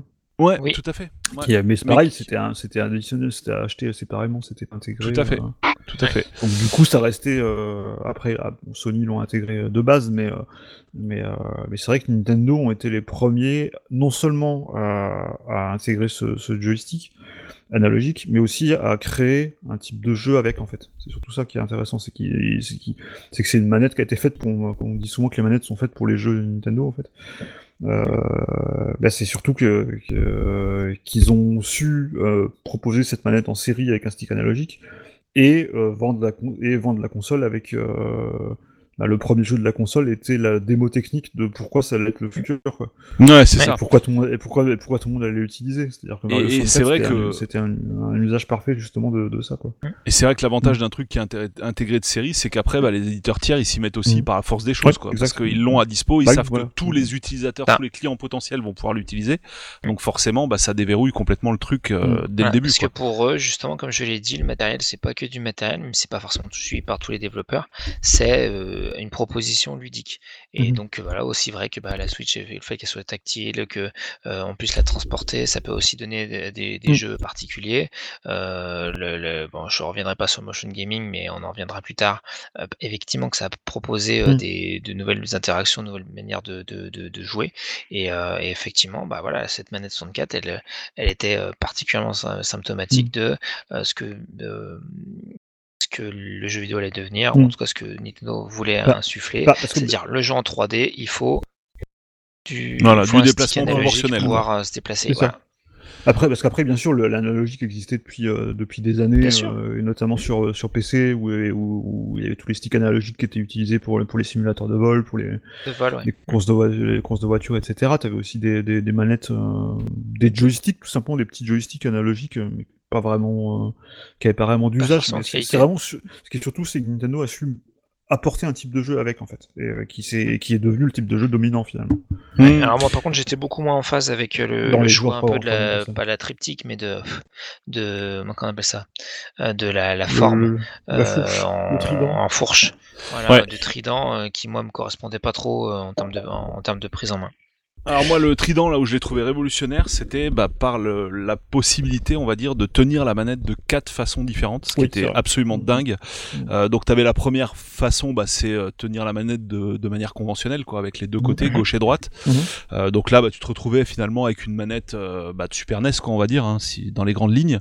Après, Mhm. tu avais la partie centrale qui te permettait de la tenir avec bah, ta main gauche, on va dire, qui tient la partie centrale avec la gâchette. Du coup, tu te retrouves avec un flingue aussi, ce qui peut être super dans certains jeux. Et puis bah la main la main droite qui va tenir la partie droite de la manette. Et là, bah c'est plus pour les jeux 3D, donc puisque là on va avoir le pouce qui va tomber directement sur le stick analogique. Mais il y avait également, alors ça, ça Qui était au beaucoup. faut le rappeler, ouais. Voilà, c'est ça, qui était ouais. au centre de la manette. Et il y avait aussi, alors ça, ça a été très peu utilisé, euh, une autre euh, manière d'utiliser la manette, c'était avec euh, bah, d'avoir sur au niveau du pouce droit le stick analogique et au, milieu, Mhm. au niveau du pouce gauche la croix directionnelle. Donc pour avoir Ah en oui. gros C'est bah, c'est un- c'est un peu le, enfin c'est un peu comment dire le penchant du double analogique qu'on a aujourd'hui sur toutes les consoles pour avoir deux manettes quoi pour pouvoir gérer les déplacements 3D ce genre de choses. Et il y avait un jeu d'hélicoptère notamment qui exploitait ça. Euh, et puis après bah, il y a encore une ultime façon de tenir la manette, c'est juste à une main euh, avec ta binouse dans l'autre on va dire. Et notamment il y avait des jeux comme euh, bah, Wave Race que tu pouvais jouer avec une seule main Ouais. en fait en, en saisissant la manette par sa partie centrale et euh, il y avait que l'accélérateur qui était pris en compte et le stick analogique pour faire bah, les figures ou, ou incliner son, bah, son scooter des mers, etc. Et donc c'était juste incroyable de pouvoir jouer qu'avec une, une main, quoi, jouer à une main et puis euh, avoir euh, les- enfin, l'ensemble de l'étendue des possibilités du- des, des jeux, du, du jeu en tout cas, qui t'était offerte euh, à l'aide d'une seule main. Donc ce qui était, euh, ce qui était moi pour moi complètement incroyable. Et cette manette, enfin, il y a aussi un point, où, un- on va dire une innovation en termes de hardware. Alors euh, Nintendo n'a pas inventé les cartes mémoire pour le coup puisque bah, elles étaient déjà présentes euh, voilà sur euh, sur Play et même avant. Mais par contre Nintendo a inventé la carte mémoire dans ta manette en fait et ça c'est génial. C'était le fait de pouvoir euh, bah, aller chez un copain avec ta manette et du coup bah ta carte mémoire Mhm. euh, étant branchée dans ta manette, bah tu ramènes tes personnages, tes sauvegardes, etc. chez tes copains en ramenant simplement ta manette que tu vas brancher pour un jeu de baston et compagnie quoi. Donc là aussi il y a eu, euh, enfin cette, cette manette à elle seule en fait, je sais pas combien il doit y avoir de brevets autour quoi, mais c'est Mhm. cette manette elle regroupe un nombre d'innovations absolument dingue et je me souviens que lors de la sortie de la Nintendo 64, c'est d'ailleurs l'élément qui n'a pas été dévoilé tout de suite. C'est-à-dire que d'abord ils ont levé le voile sur le design de la console, Mhm. mais sans la manette. Donc euh, bah ok super, la console est belle, d'accord, mais enfin comment on la contrôle quoi? Je veux dire, tu savais même pas quand ils ont quand ils ont levé le, enfin c'est vraiment l'inver- l'inverse de ce qu'ils ont fait finalement avec la PS5 récemment, où d'abord ils ont Ouais, lâché bah la manette en pâture et après la console, et là ça a été, euh, enfin, c'est presque comme si la manette à cette époque-là était plus importante que la Mhm. console quoi. Ou avec la, C'était Wii le cas, hein. Avec la Wii, Ouais, c'était le cas, hein, c'était le cas clairement. hein, c'était Avec la, avec la Wii, il avait fait aussi euh, de dévoiler Avec la la, Wii. manette puis la, puis la console. Tout à fait. D'ailleurs, on, on reparlera de cet Mm. accessoire. euh, Et avec la Wii U aussi. et, et Mm. tout à fait. Bah la Wii U, c'est oui, là c'est la présentation Oui, là, qui est un peu euh, confondue, ouais. on va dire, les journalistes qui n'ont pas compris si c'était la Ouais. manette ou euh, la console, Ouais, quoi, parce, ou que, les, ou les deux. parce que Nintendo n'a n'a présenté que le gamepad, donc euh, ils ont présenté la, la manette et pas la console. Je crois qu'ils avaient présenté l'UC quand même, mais, mais personne pigeait rien, quoi. C'était tout au Mm. fond euh, dans, dans le. Enfin, c'est-à-dire que c'était c'était caché quoi sur le stand, euh, enfin sur le stand, sur le- la, la scène. euh, voilà, tu. Et vu qu'en plus elle ressemblait vraiment à la Bah Wii. oui, forcément. donc, Ouais, euh, tu bah, te dis, c'est Wii au fond qui exécute Ça. euh, le truc, quoi. Alors, ra- rapidement, sur la, sur la manette- GameCube était un peu moins emblématique, mais moi, il y avait un truc que j'aimais beaucoup Ah, sur la manette. GameCube. Euh, c'était le côté d'avoir euh, des boutons euh, bien à la forme et bien différenciés selon les fonctions qu'ils allaient avoir dans la plupart des jeux. Ouais, Ouais. carrément. D'avoir le gros bouton au centre qui est le principal et, euh, et des boutons autour, euh, aussi bien au niveau des fonctionnalités que de. Et ça, c'était aussi quelque chose qui était assez réussi. Après, la, la manette GameCube, malheureusement, ça, elle n'a pas non plus été suivie euh, de. Enfin, c'est euh, c'est un peu dommage, je trouve, que Nintendo soit revenu quelque part à des manettes beaucoup plus traditionnelles après. Bah, euh, parce pour, que, les, euh, pour les contrôleurs. parce- Après, forcément, c'était. Parce qu'ils se sont rendus compte avec la, la- la- avec, euh, bah, du avec la GameCube et avec, euh, avec la Wii euh, qu'un contrôleur trop différent des standards actuels les coupe d'une partie des jeux. Ou alors, Bah, euh, Mm, mm, comme toujours, il faut sortir les, les manettes classiques qui euh, voilà, ont, Mm, ont existé aussi sur Wii, mais pas sur, euh, sur, sur GameCube. Euh, à l'inverse, ce qui est assez intéressant avec la manette GameCube, que moi j'aime beaucoup personnellement, euh, c'est que elle, il Mm. Continue à la rééditer principalement pour les Super Smash. Donc, du coup, à chaque fois, euh, voilà. Non, mais moi, euh, clairement, je ne joue à Super Smash qu'avec la manette GameCube. hein. Je, je le Mm. dis euh, très clairement. Donc, en gros, je joue avec une manette qui a. Euh... Oh là là. J'aimais pas la croix directionnelle sur la 18 manette ans. GameCube. Oui, il y a une croix directionnelle qui est très bien. Est j'aimais pas. de- je déjà, c'est la Ah ouais croix de la Game Boy Advance, ouais. Bah, elle est petite, Et mais. euh, ensuite, euh, elle, pour moi, par rapport à là où tombe mon pouce, elle devrait être décalée euh, peut-être d'un quart de tour, tu vois, enfin ou peut-être de 30 degrés, on va dire quoi, pour Mm. pour qu'elle tombe bien en face de mon pouce, parce que le pouce il tombe euh, complètement euh, complètement à, à l'écart en fait dessus quoi. Très bizarre Ouais. quand, quand je tiens à en tous les cas, pour, euh, enfin pour Super Smash, euh, à date, on n'a pas fait mieux. Et Mm. euh, ce qui est marrant, c'est que même si elle est très limite, limitante au niveau du nombre de jeux qui peuvent être vraiment utilisables là-dessus, euh, bah, elle continue à être euh, produite 18 ans après. Mmh Donc c'est, je trouve ça assez, assez marrant, mais en tout cas c'est Mmh. vraiment révélateur du, bah, du savoir-faire. Alors attention, hein, on sait très bien que la manière, enfin, une des Ouais, non, la meilleure manette, heu, à à ce jour, heu, multiplateforme, heu, c'est la manette, heu, Xbox 360 ou Xbox One, On est tous plus ou moins d'accord sur le sujet. voilà, heu, en termes d'ergonomie globale, heu, de d'autonomie, de ce que vous voulez, c'est voilà, le truc le plus qualitatif. La manette PS4 est très cool aussi, mais un tout petit peu moins multiplateforme, puis avec ces ces sticks, qui sont, sur la même ligne en et pas asymétriques, du coup, il y a certains joueurs qui qui n'aiment pas. Heu, en tout cas, c'est moins pratique.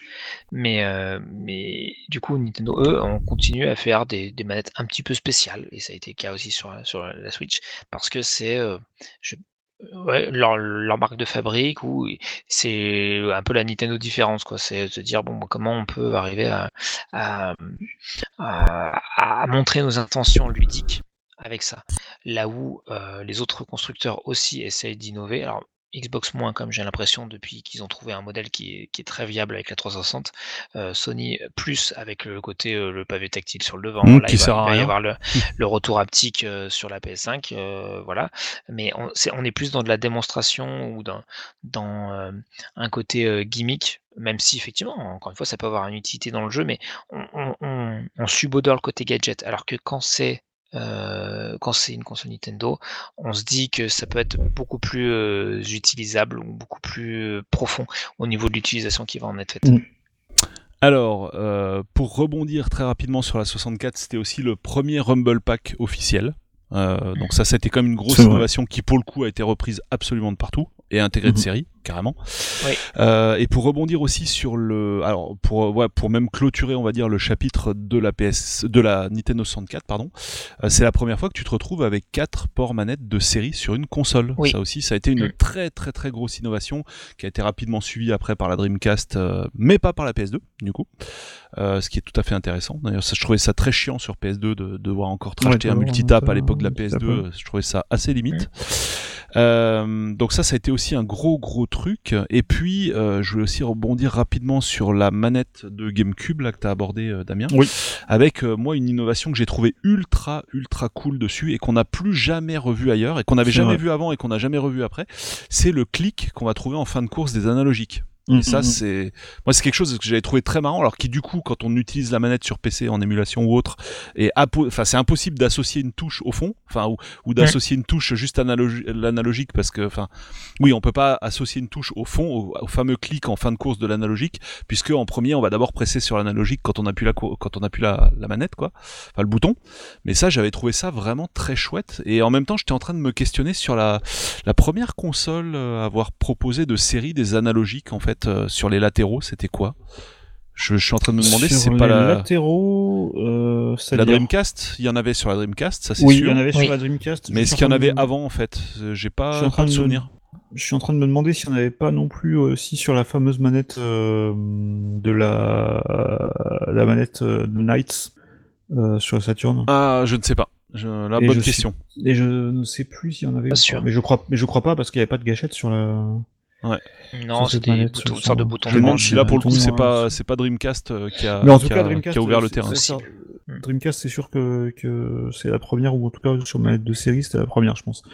Mais effectivement, la, la, la, le- la- la- le, le clic en fin de course, c'était notamment bien utilisé dans Metroid Prime, et c'était... euh, Ouais. Ou dans, Star Wars euh, Rock Squadron aussi, c'était cool. Mm, mm, mm, Donc c'était- une une belle petite été, innovation. euh, Et oui. Parce que d'ailleurs, euh, il- même sur la manette, le, le Pro Controller de la Switch, il n'y a même plus du tout de, de, gâche- de gâchette analogique. Donc, euh, Non mais c'est trop dommage ça en euh, fait. C'est vraiment un, mm, Il y a, il y a des retours en arrière d'ailleurs. Faudrait qu'on fasse une émission sur les Mhm. retours en arrière, les, les, ouais, soit les, les, enfin les, les updates Bah là, récessives en fait quoi. Là, c'est plus un compromis euh, de ce qu'on peut pas avoir. euh, Ah oui. Sur la Switch, c'est forcément compliqué. pas Quoi. avoir une mani- une- des gâchettes euh, sur la manette de la console qui sont pas ana- qui sont numériques et euh, des analogiques sur le Pro Controller. Donc ça, c'est un peu le problème. Ça, ça créerait deux expériences de jeu différentes. C'est Carrément. toujours un peu le problème de la Switch, c'est les, les petits compromis euh, de, de la console. Mais c'est vrai que du coup, euh, c'était pour la peine, c'était quelque chose d'assez original et qui a pas malheureusement pas été repris depuis. Carrément. Euh, Mm. Pour euh, finir aussi sur le chapitre de la GameCube, cette fois, bah, c'est la première fois qu'on va trouver un contrôleur officiel sans fil. Alors pour le coup, Ouais. qui est pas Oui. proposé de série, mais qui est proposé en option. Euh, mais euh, mais mais c'était vraiment super et c'était notamment Mhm. vraiment un appareil de qualité. Alors euh, le mien malheureusement je crois commence à déconner en fait. Je l'avais utilisé ou alors c'est une incompatibilité avec la Wii, la Wii pardon parce que je l'avais utilisé sur Wii à l'époque. Euh, mais en tout cas, c'était euh, bah, c'était un bel appareil, un bel accessoire, et euh, bah, on pouvait enfin jouer, enfin goûter pardon aux joies du sans fil, mais bien fait quoi, le sans fil abouti, parce que le sans fil avant ça, il y avait des contrôleurs NES sans fil, mais c'était un infrarouge et quand mémé passait devant la console, ça mettait le jeu en pause quoi, tu vois, donc c'était juste pas possible à utiliser. Et là, ça a été la première fois qu'on avait vra- vraiment du sans fil. Ben, endorsé par un constructeur et assumé Mhm. jusqu'au bout avec euh, vraiment un produit au top du top du top. Donc ça c'était vraiment très très cool ces fameuses manettes Wavebird. Voilà voilà. Alors puisqu'on parle de manettes, bah, impossible de ne pas parler de bah, du motion gaming on va dire, euh, bah, associé pour le coup euh, à une console en fait, à un hardware, euh, notamment la Wii, puisque bon on va dire que ça fait partie intégrante de la console, hein, puisque la console Mhm. en elle-même n'apporte rien sur le plan technique puisque c'est rien d'autre qu'une euh, une GameCube recarrossée et un peu améliorée avec un peu plus de RAM, etc. Mais au final, ça reste une GameCube à peu de choses près. Euh, et puis, euh, bah là, on, oui, on fait passer le motion gaming, gaming au forceps, et, et c'est très bien d'ailleurs parce que finalement, Mhm. ça a donné vraiment quelque chose de. Bah, je pense que tout le monde se souviendra plus ou moins de, de Wii Tennis ou des, des jeux Mhm. comme ça, euh, qui en plus Wii était Sport. fourni avec la Wii Sport, ouais, avec le, le jeu de tennis là, qui était en plus fourni avec la console, Mhm.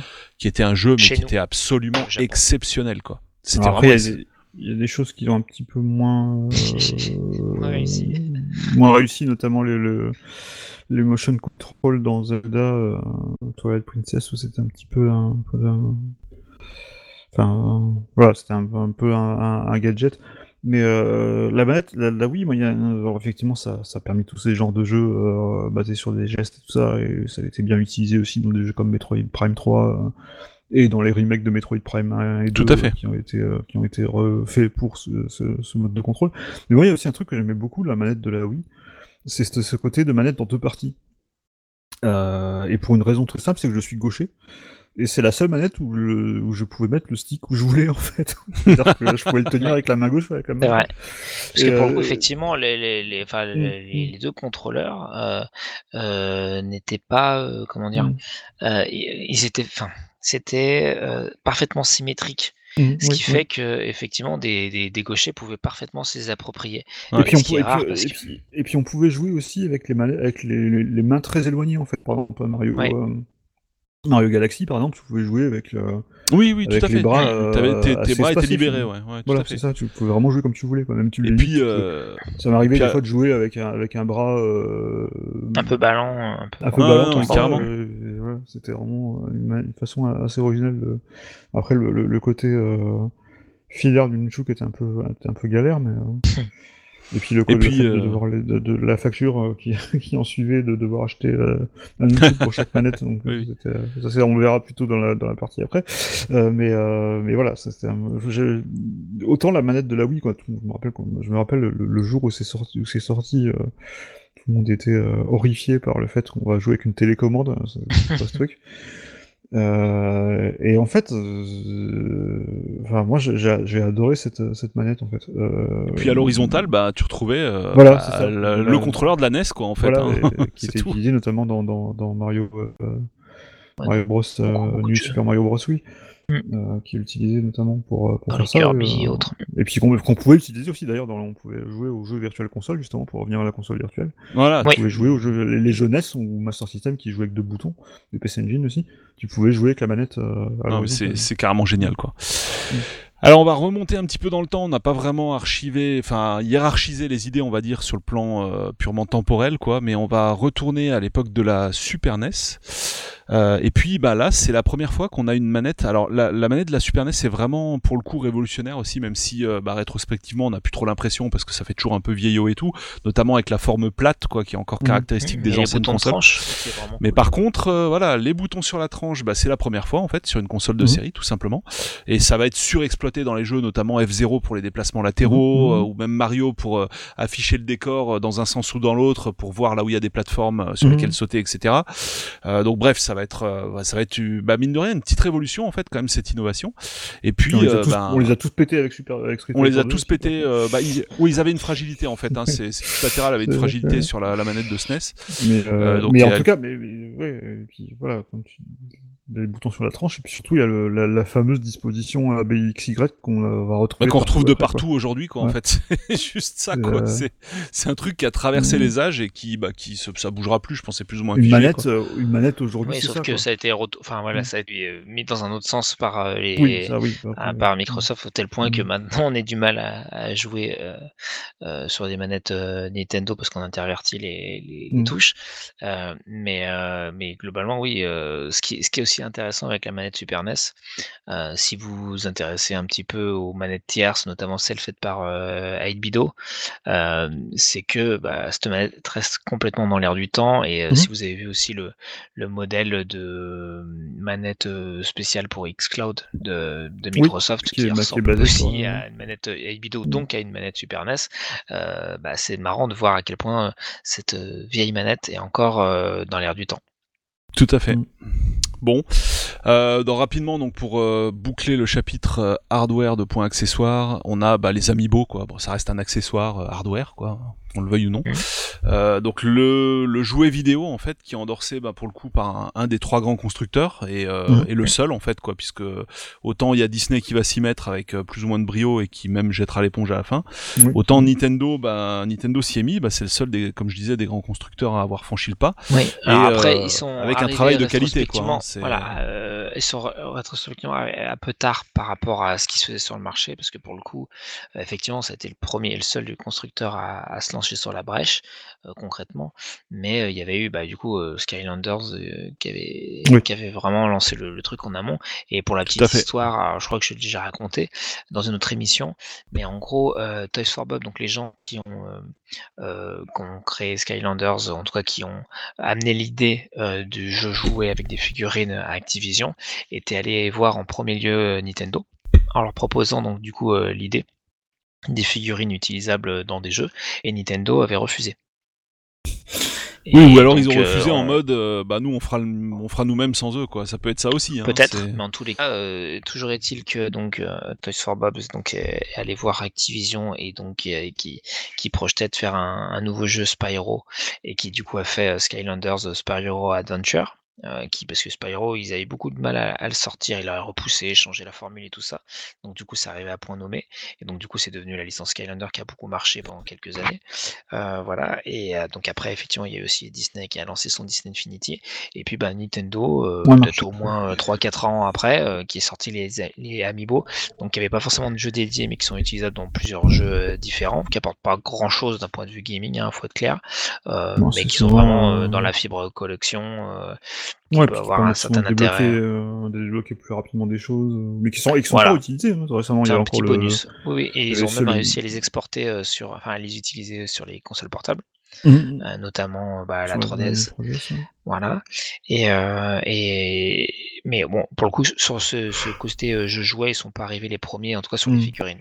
Voilà. C'est juste Mais pour recentrer. hein. Tout à fait, ouais, t'as bien raison de le dire. C'est voilà, c'est finalement- le premier constructeur, mais c'est pas le Mm. premier à avoir sorti des figurines de ce type-là. Tout quoi, à fait. Mais, finalement, précises, euh, justement. finalement, le- l'usage est pas mal parce qu'ils ils ont, ils ont pas basé leur jeu là-dessus, mais c'est un moyen, euh, presque un, un DLC euh, physique en fait, de, de- de- Mhm. d'avoir des choses en plus. Par exemple, je sais que dans, dans Captain Toad, notamment sur Switch, on pouvait avoir des niveaux supplémentaires avec un, Ouais. avec un, amiibo euh, Mario euh, Odyssey. Et euh, il y a des petites choses comme ça, ou les, ou les, les loot box euh, de Zelda, où on pouvait avoir des, des petits. euh, Dans Zelda Breath of the Wild, on pouvait avoir des, des petits bonus en, en mettant des différents amiibo Zelda Oui. sur, sur la Switch. Donc c'est voilà, c'est voilà, ils ont c'est pas les premiers à l'avoir fait, mais je pense que c'est ceux à l'avoir fait finalement de manière plus raisonnable parce qu'ils n'ont pas basé toute leur stratégie là-dessus, puis finalement bah, ils sont encore là parce que des amiibo. il y en a Et puis vu euh, qu'ils ont un énorme univers, enfin encore une Mm. fois, on, on le disait sur leur, leur, leur Mm. licence, mais euh, bah voilà, tu, tu t'appelles Nintendo, tu sors des, des, des figurines, bah ça se vend parce que Mm, bah, mm. ton univers est, est fort et apprécié, et donc du coup bah les gens, Ouais. même s'ils savent que ça aura pas un grand impact dans les dans les jeux et que c'est vraiment plus pour la collection, et ben ils vont quand même acheter des figurines, même des, Ouais, et ouais, puis, des euh, grands adultes. Ils ont pas Dont- fait les choses à moitié parce que c'est quand même euh, voilà quand on voit les reproductions ça fait ça fait pas tellement rigoler quoi franchement Ça c'est dépend, un ça sacré dépend. boulot quoi. Euh, tu vois, les, les figurines Disney Infinity sont beaucoup mieux euh, finies. Euh, la peinture est mieux. Euh, Il y a eu des, des aberrations sur, sur les, les figurines, notamment les premières figurines Amiibo de Nintendo. Ouais, Il y a eu des Samus avec euh, double, double, piste, enfin double, Double fusil laser, enfin double canon, pardon. Voilà, il y a eu des choses quand même qui étaient pas très belles, des, des, des Mars de Fire Emblem qui, qui avaient pas de tête. Enfin, c'est, moi je suis pas complètement de cet avis sur le côté Mm. finition, même si au global elles sont assez agréables à Parce que- regarder. Ce qui est surtout bien, c'est que ça a été associé à Smash Bros. Et du coup, comme il y a Smash Bros, il y a plein de personnages un peu Voilà. absurdes de l'univers Nintendo. Oui, bah alors là, voilà, t'as du Shovel euh, Knight, mm. enfin c'est, voilà. carrément Ouais, c'est très intéressant. Bon, bah sur ces fortes paroles, euh, on va refermer le chapitre euh, des accessoires, donc le chapitre hardware, et on va passer au multijoueur. Alors les deux derniers chapitres sont moins longs que les précédents en fait, euh, et donc sur le multijoueur, eh ben on va reparler de Split 4. Alors on l'a vu effectivement que la Nintendo 64 euh, était équipée donc de 4 ports manettes de série pour la première fois sur une console de salon officielle, euh, constructeur, voilà. Euh, ça a été les Nintendo les premiers à faire ça. Alors donc ça, on en a parlé dans le dans le rubrique la rubrique matériel, mais évidemment, comme on s'en doute, ça a entraîné des conséquences logicielles, ce, ce choix Mm. technique, Bah, et on ça va être surexploité, notamment dans un certain euh, bah, un certain GoldenEye. Hein, on va pas se mentir, que personne bon, dans plein de jeux quoi, mais dans Mm, F-Zero Mario Kart aussi. bon, 64, euh, voilà, Mario Kart euh, 64. bien- bien utilisé, ouais. Plein de jeux et où là pour la première fois bah, finalement ça va concrétiser euh, bah, le ouais le gameplay multi en local mais mais, Mhm. euh, mais vraiment enfin ça c'est c'est vraiment une innovation que j'avais personnellement adoré le fait de pouvoir jouer à 4 sur ta console de salon euh, contrairement au PC sans te faire chier à mettre des PC des en réseau ouais, euh, ouais, t'assurer que chacun ait sa mise à jour machin. Ah bon pour tous ceux qui ont fait une LAN party et savent ce que c'est en gros euh, à partir de 1h du matin tu peux commencer à jouer quoi en fait. Euh, j'exagère un peu, hein, on peut on peut se tenir prêt avant quoi, mais très souvent tu vas plus passer de temps à configurer qu'à jouer. Euh, et puis bon, on voit comme c'est lourd aussi de, t'imagines, enfin dans le monde PC, tu veux mettre 4 PC en réseau. Je, me replonge dans le contexte de l'époque hein, où t'avais que ça comme alternative en face, à part les portables quoi évidemment.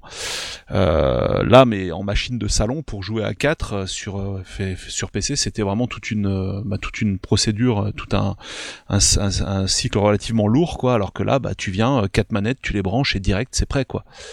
Donc ça, ça a été quand même un très très gros truc quand c'est sorti et c'était très appréciable.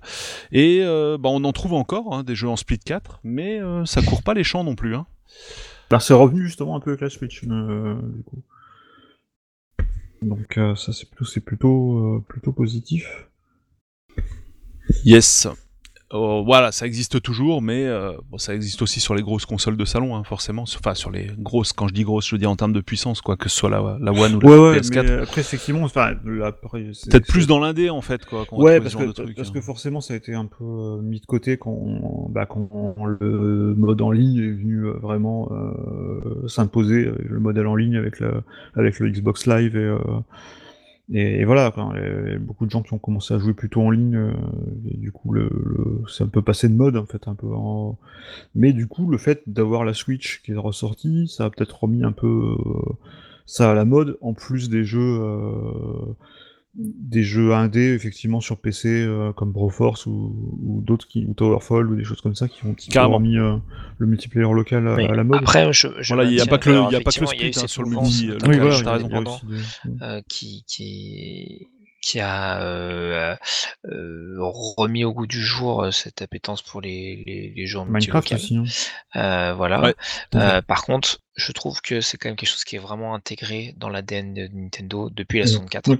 Mm. Euh, et qui fait que euh, bah, les, les jeux majeurs, euh, ils sont au moins jouables à 4 joueurs. Mm. Euh, Mario Kart, Super Smash, Mario Party, euh, Mm. j'en passe.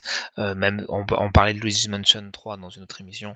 Bah, clairement, il peut se jouer aussi à 4. Euh, voilà, ça fait presque partie d'un dogme chez, chez, chez Nintendo que voilà. Tous les jeux doivent être euh, jouables en multilocal, quoi. Tout Même si c'est euh, des petits mini-jeux à part. Euh, donc, c'est pas forcément moi, le cas. Par, exemple- Splatoon, euh, qui. Ouais, ça Ouais. c'est dommage, ça a été un retour en arrière en fait avec Splatoon. est- Ça, j'ai pas aimé avec bah, après, le, le, le concept est pas vrai, prête pas vraiment au multi au split euh, parce que vu que c'est quand même euh, beaucoup basé sur de de pas voir ce que l'autre fait quoi ou euh, ça que tu veux ouais et puis surtout le, le, le fait enfin je pense que peut-être en multi à 4 peut-être un peu moins du mal à voir euh, euh, qui euh, qui fait quoi et peut-être que c'est peut-être un peu compliqué. Mais c'est vrai que par exemple, bah, c'est moins compliqué qu'à l'époque des écrans 4 tiers quoi en fait. Mhm. Maintenant avec les écrans qu'on a, les diagonales qu'on a, le, Mais parce bah, que les, les euh, écrans larges. GoldenEye, on voyait rien, hein, en vrai. On Mm. était Ouais sur voilà. des écrans. et tu euh, t'éclatais comme un malade en fait. euh, Quoi. Voilà, euh, 18 pouces, enfin, enfin vraiment Mais pas très, Splatoon, pas je très gros. je pense- Splatoon, je pensais vraiment plus parce qu'ils ont voulu pousser plus le, le côté Le un online, peu, bien euh, sûr. le online euh, comme. euh, Ouais. Ouais, c'est sûrement ça. globalement, ouais. c'est ça. Mais limite, c'était euh, pour se donner une image ouais, de jeu en ligne multijoueur et que du coup, euh, ils voulaient voir, euh, bah, entre guillemets, et c'était plus le cas sur le, le 2, de l'e-sport et des choses comme ça, et qui n'étaient pas compatibles à, au fait que les joueurs se voient sur le même écran. Mhm. Voilà, Il y, a- tout il y a un truc très, très- il y a un truc très très drôle d'ailleurs en, en, en multijoueur euh, split sur euh, Switch, c'est le portage de Virtua Racing euh, qui a été fait récemment par Sega. On peut Ouais. jouer à 8 en split sur, euh, sur l'écran. Là, ça doit être difficilement jouable, non euh Ils ont poussé le truc là. Mm. Alors, le Split 4, euh, c'est très bien sur console de salon. euh, On en a parlé, largement parlé, même que ce soit au niveau matériel ou logiciel. Mais le Split 4, eh ben, c'est arrivé aussi sur console portable et ce dès le début Bah, de la console portable à cartouche de pas vraiment du Nintendo. split, hein. Euh, non, c'est pas On du parle split. pas de le- split, hein, on est le- d'accord. On parle pas de split. Non, non, on parle pas de split là, mais on parle de jeu à 4 quoi. hein. Donc là, Voilà. pour le coup, c'est Link, euh, chacun avec son terminal. Mais dès la le Game Boy, Le en fait, alors. Voilà, on avait le, le Link Cable qui permettait de jouer, ben, alors peut-être pas à Tetris parce que Tetris était limité à 2 si je ne m'abuse, Euh, mais on avait notamment F1 Race, donc un jeu de voiture, euh, un jeu de Formule 1 quoi, qu'on pouvait jouer à quatre joueurs simultanément et qui était d'ailleurs vendu en bundle avec ce mus, je crois que c'est des multitap, hein, ils appelaient ça, il me Mhm. semble, ou quelque chose comme ça. Donc qui permettait de relier quatre consoles entre elles. Et là, on parle pas de Game Boy Advance, on parle bien de la toute première, euh, bah, du tout premier Game Boy, quoi. Mhm. Donc euh, ça remonte vraiment à loin chez Nintendo cette volonté de, bah, de, de, de pousser le fun en local jusque dans ses derniers retranchements, y compris en, en situation de mobilité. Donc ça, c'est vraiment intéressant. Il, y, avait d'ailleurs un, un linkable prévu sur euh, Virtual Boy, pour revenir sur Virtual Boy, mais qui n'a jamais été commercialisé. Et du coup, il y a, même, même Mario Tennis, on peut jouer qui a, qui a tout seul. Du coup. Ouais, je sais pas quelles étaient. T'es sûr que Mario Tennis, euh, j'ai une hésitation. Ah oui, il n'y a, jamais, jamais eu de possibilité en fait. Je crois que le câble a jamais été en- mis en vente en fait, euh, qui permettait de connecter deux, euh, Deux. Euh, deux, veux- euh, deux Virtual Boy en- ensemble. Ah, Virtual Boy, oui, non, d'accord. Ouais, ok, ouais, non, non, d'accord, Ouais, je, je étais encore là, au Game Boy. Euh, Mais, non, mais oui, je pense que c'est jamais sorti. Mais donc du coup, c'est la, la, la seule fois où ils n'ont pas réussi à imposer ça, mais, euh, personne n'avait un ami euh, riche pour acheter un autre Virtual Boy aussi, peut-être. euh, ça, pour revenir à notre ami riche qu'on salue. Alors Euh, toujours, euh, ouais, à moins que tu aies ouais. des choses à rajouter non, sur le Game Boy. j'ai- J'ai fini sur le Game Boy. Euh, toujours dans le domaine de la mobilité, en fait, euh, c'est la première fois aussi avec euh, la Game Boy Advance qu'on peut jouer à deux joueurs simultanément avec une seule cartouche en multi. Alors cette fois avec un câble aussi, hein, on n'est toujours pas sur du sans fil, ça arrivera Mhm. qu'à partir de la, de la DS. Euh, mais pour la première fois, alors c'est euh, évidemment c'est un peu limité en fait en fonction des jeux. On va pas forcément pouvoir euh, avoir autant de possibilités à deux joueurs quand on a deux cartouches ou quand on en a qu'une. Mhm. Mais en tout cas, bah, par exemple avec F0, on va pouvoir euh, transférer euh, certains niveaux du jeu à, au deuxième joueur donc qui ne possède pas la cartouche. Et du coup avec le câble, bah, on va pouvoir s'éclater à deux, à deux joueurs simultanément. Notamment avec Mario sur Kart. sa, sur sa Game Boy Advance. Un Mario Kart, je crois qu'on pouvait, on avait tous Yoshi en fait, je crois, euh, ou un truc comme ça. Voilà, il y avait, des- Euh, il y avait non, certaines c'était. Mascas, mais moi ça, ça je m'en souviens. Oui, euh, masque- oui, oui, oui. Je m'en souviens effectivement, principalement sur DS. Il y a eu Mm. énormément de jeux sur, sur, sur DS qui permettaient de, de jouer en multijoueur local euh, à, bah, Donc sans fil cette fois, on le rappelle. sans fil, euh, mais euh, avec une seule cartouche. Voilà. D'ailleurs, j'ai une un euh, Ouais, tout à fait, mais ça c'est dommage. Je sais pas quel, quel est l'état de l'art sur Switch. Là, j'ai pas suivi au niveau de cette feature. Ah, c'est rare. euh, c'est rare, mais ça existe encore, quoi. Tu, tu le trouves Bah, certains sur le 51 World Game, je crois que t'as ça. Ouais. Euh, mais sinon, il n'y a plus ça. hein, maintenant, C'est dommage, c'était une belle, euh, belle innovation ce truc. Et euh, oui, petite euh, anecdote au passage au sujet de la GBA et de son mode, euh, enfin de sa mémoire, on va dire, euh, de la mémoire interne qui permet d'accueillir un niveau lorsqu'on n'a pas la cartouche. Euh, cette caractéristique avait été exploitée par un, un émulateur pour NES qui était sorti sur GBA. Et donc là où le type avait carrément développé un mode de joueur où tu pouvais, donc quand tu linkais deux GBA ensemble, tu pouvais balancer le, une duplication en fait de l'émulateur et du jeunesse, puisque les jeunesses sont tellement petits que la plupart tenaient dans la mémoire euh, qui servait à accueillir qu'un niveau quand on jouait à deux officiellement, on va dire entre guillemets. Et du coup, on pouvait après l'émulateur synchroniser les deux consoles ensemble via le câble et faisait au final comme s'il y avait qu'une console mais avec deux manettes de Mmh. brancher dessus, ce qui est absolument génial. Euh, c'est un émulateur qui s'appelait Pocket NES, qui était vraiment extraordinaire. Et du coup, bah voilà, on pouvait jouer à deux simultanément avec les jeunesses qui le supportaient, euh, mais avec euh, avec cette technique-là euh, qui était basée donc sur la, la mémoire qui servait à accueillir les niveaux supplémentaires en multijoueur avec les Avec- jeux officiels. Donc ça, c'est voilà, avec petite anecdote au passage, mais que j'avais ouais. bien aimé. Avec Mario Kart sur, sur GBA, effectivement, on pouvait jouer à 4 avec 4 Yoshi. Euh, Ouais, c'est ça. Non, mais c'était très juste hein, ce que tu, Alors ce que tu sur, euh, sur, euh, sur Peut-être sur DS crois, après, 3DS. sur des Mascas, mais, Mm. euh, mais on pouvait jouer à 4 donc Ouais. même euh, sur, euh, sur Mario Kart. euh. Tout Ouais. à fait. Mm. Euh, alors on parle aussi, euh, alors cette fois on s'éloigne du multilocal euh, rapidement on- et on aborde la- le thème du jeu online.